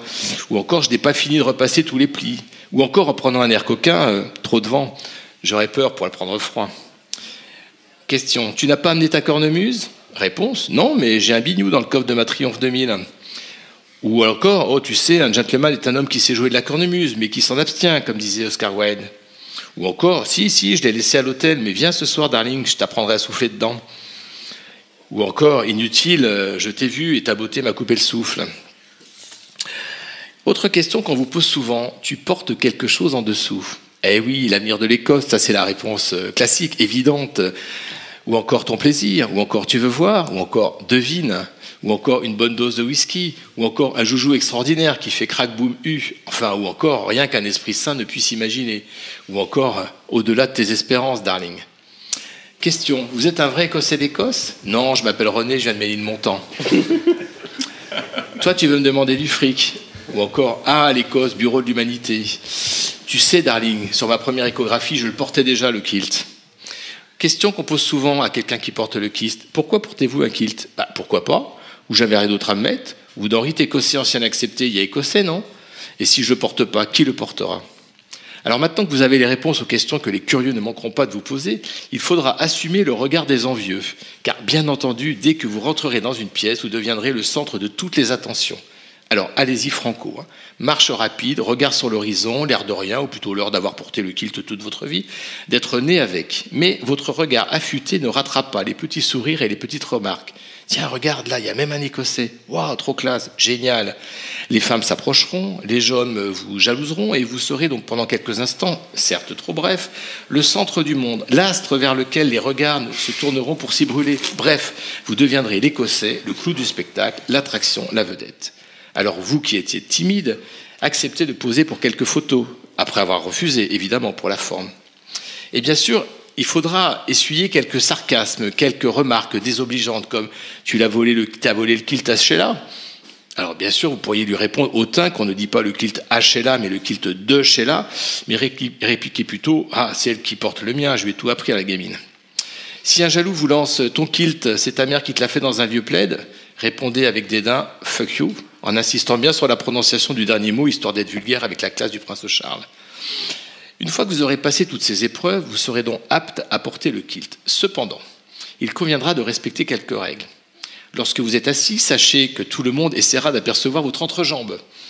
Pensez alors aux femmes portant jupes et mini-jupes et obligez en permanence de faire attention. Gardez vos jambes serrées, mais pas trop pour éviter euh, de faire vieille fille comme Irène Magui ou Laurent Kufferman.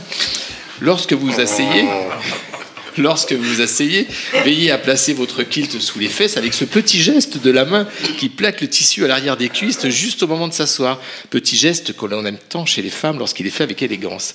Évitez de remonter votre kilt pour vous gratter les cuisses ou pire votre entrejambe. Évitez également de tirer sur l'élastique de votre boxer si vous en portez un à travers le tissu du kilt. Soyez discret, élégant, gracieux, c'est toute l'Écosse qui vous regarde. Ce mélange de gestes féminins du port du kilt et de, votre virilité visible, par vos mollets galbés mis en valeur par ces grandes chaussettes au demeurant fort ridicules, vous fera paraître aux yeux des femmes comme leur égal, celui qui les comprend, celui qui ose, celui qui est si proche. Bref, elles ne rêveront que d'une seule chose, vous arracher le kilt et ensuite, bon, ensuite, bignou, cornemuse, là, à vous d'assumer. Bien sûr, il y aura des hommes jaloux des homosexuels refoulés ou des mignons qui vous feront des remarques du genre Tu ressembles à un travelot comme ça, c'est parce que tu n'oses pas te travestir que tu portes le kilt? Alors n'hésitez pas, allez-y carrément, répondez franchement, oui, c'est la première étape, ensuite je change de sexe, puis je deviens grande maîtresse du Grand Orient de France. Ou encore selon vos préférences sexuelles et l'allure du mignon, qui pourrait remplacer avantageusement les vieilles rombières que- qui vous tournent autour avec envie. Ce soir, hôtel de la Poste, chambre 33, à 23h, j'enlève le A, tu pourras faire joujou darling. Voilà, il ne vous reste plus qu'à aller visiter la maison du kilt pour les Parisiens, euh, vous achetez la panoplie complète du parfait maçon écossais, puis allez traîner vos guêtres dans les salons maçonniques, conférences publiques, et en quelques semaines, vous deviendrez, euh, vous verrez bien, à chacun de faire son expérience. Quant à moi, précurseur, initiateur, toujours en avance, ne supportant aucune concurrence et ne voulant vous faire de l'ombre, il me faudra tomber le kilt et passer à autre chose. Demain, je m'achète un lederhose ou culotte de peau que je portais fièrement avec le badge. Illuminati de Bavière, darling, je t'offre une bière. Allez.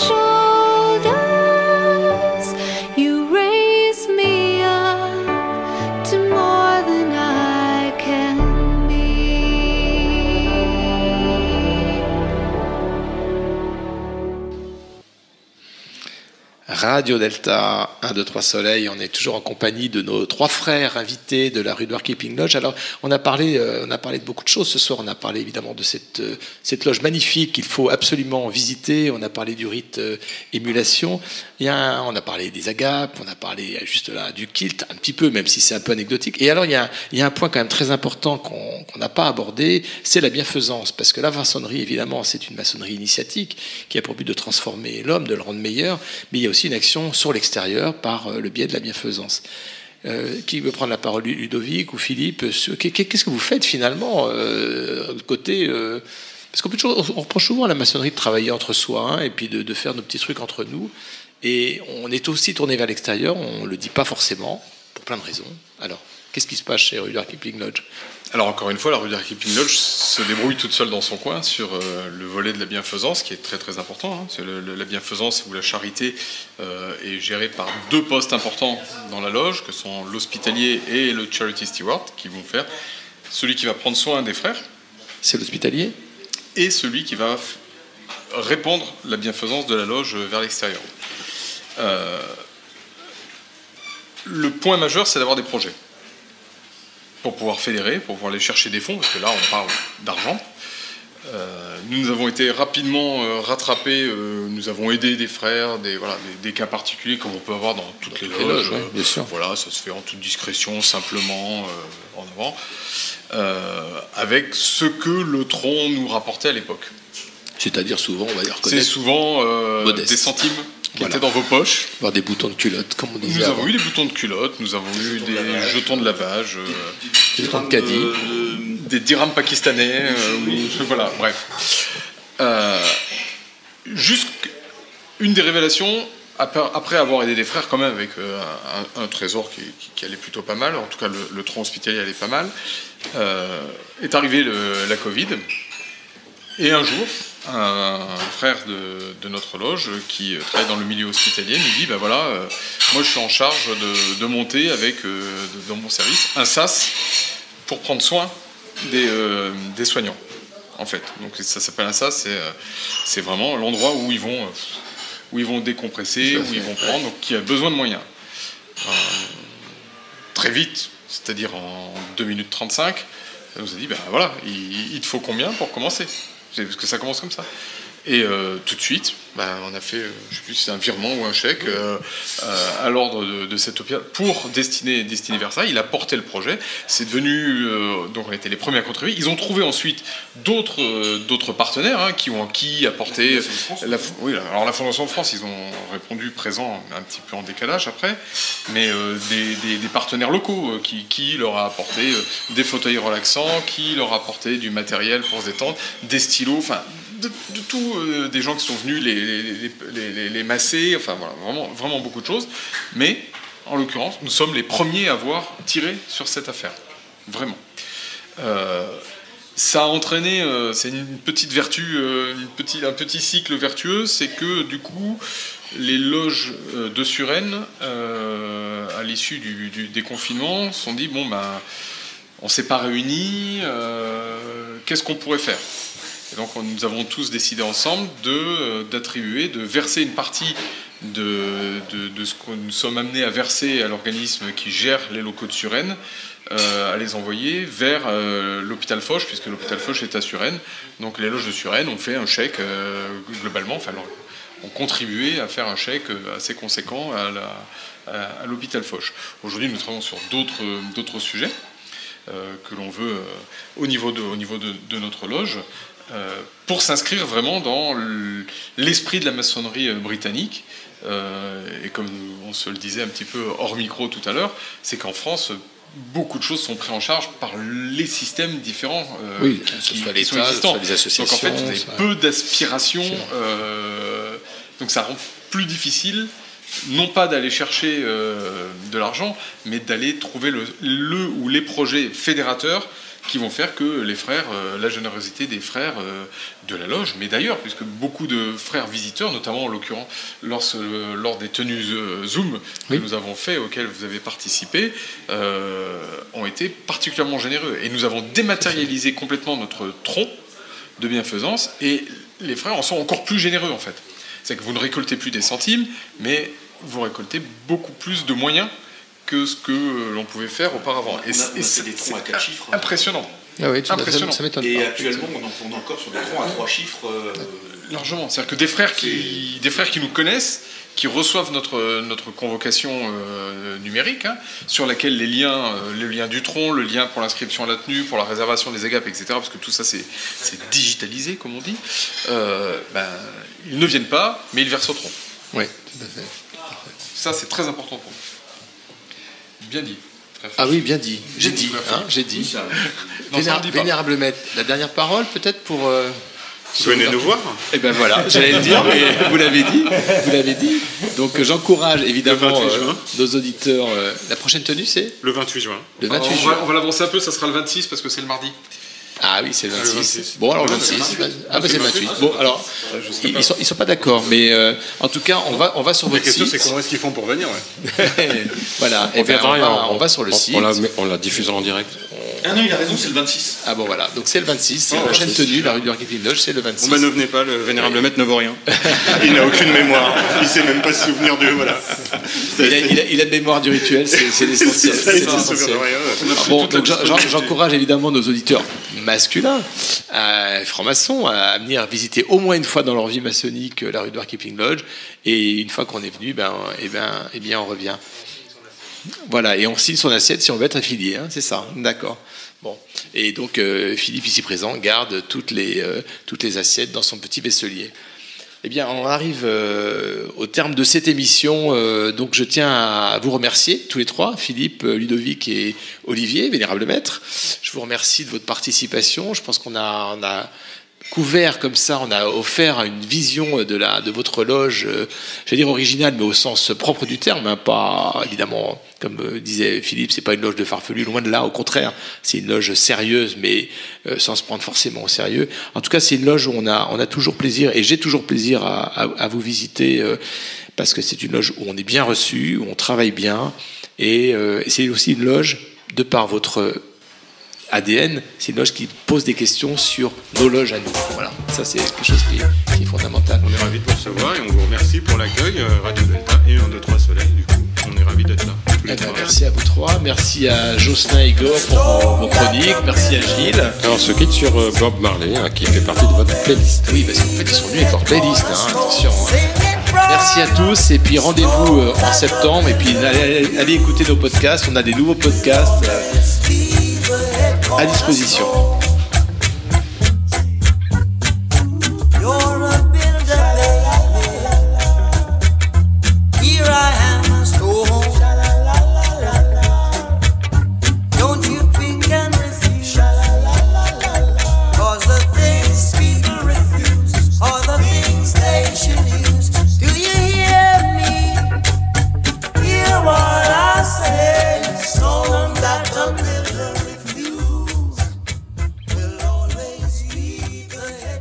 Radio Delta.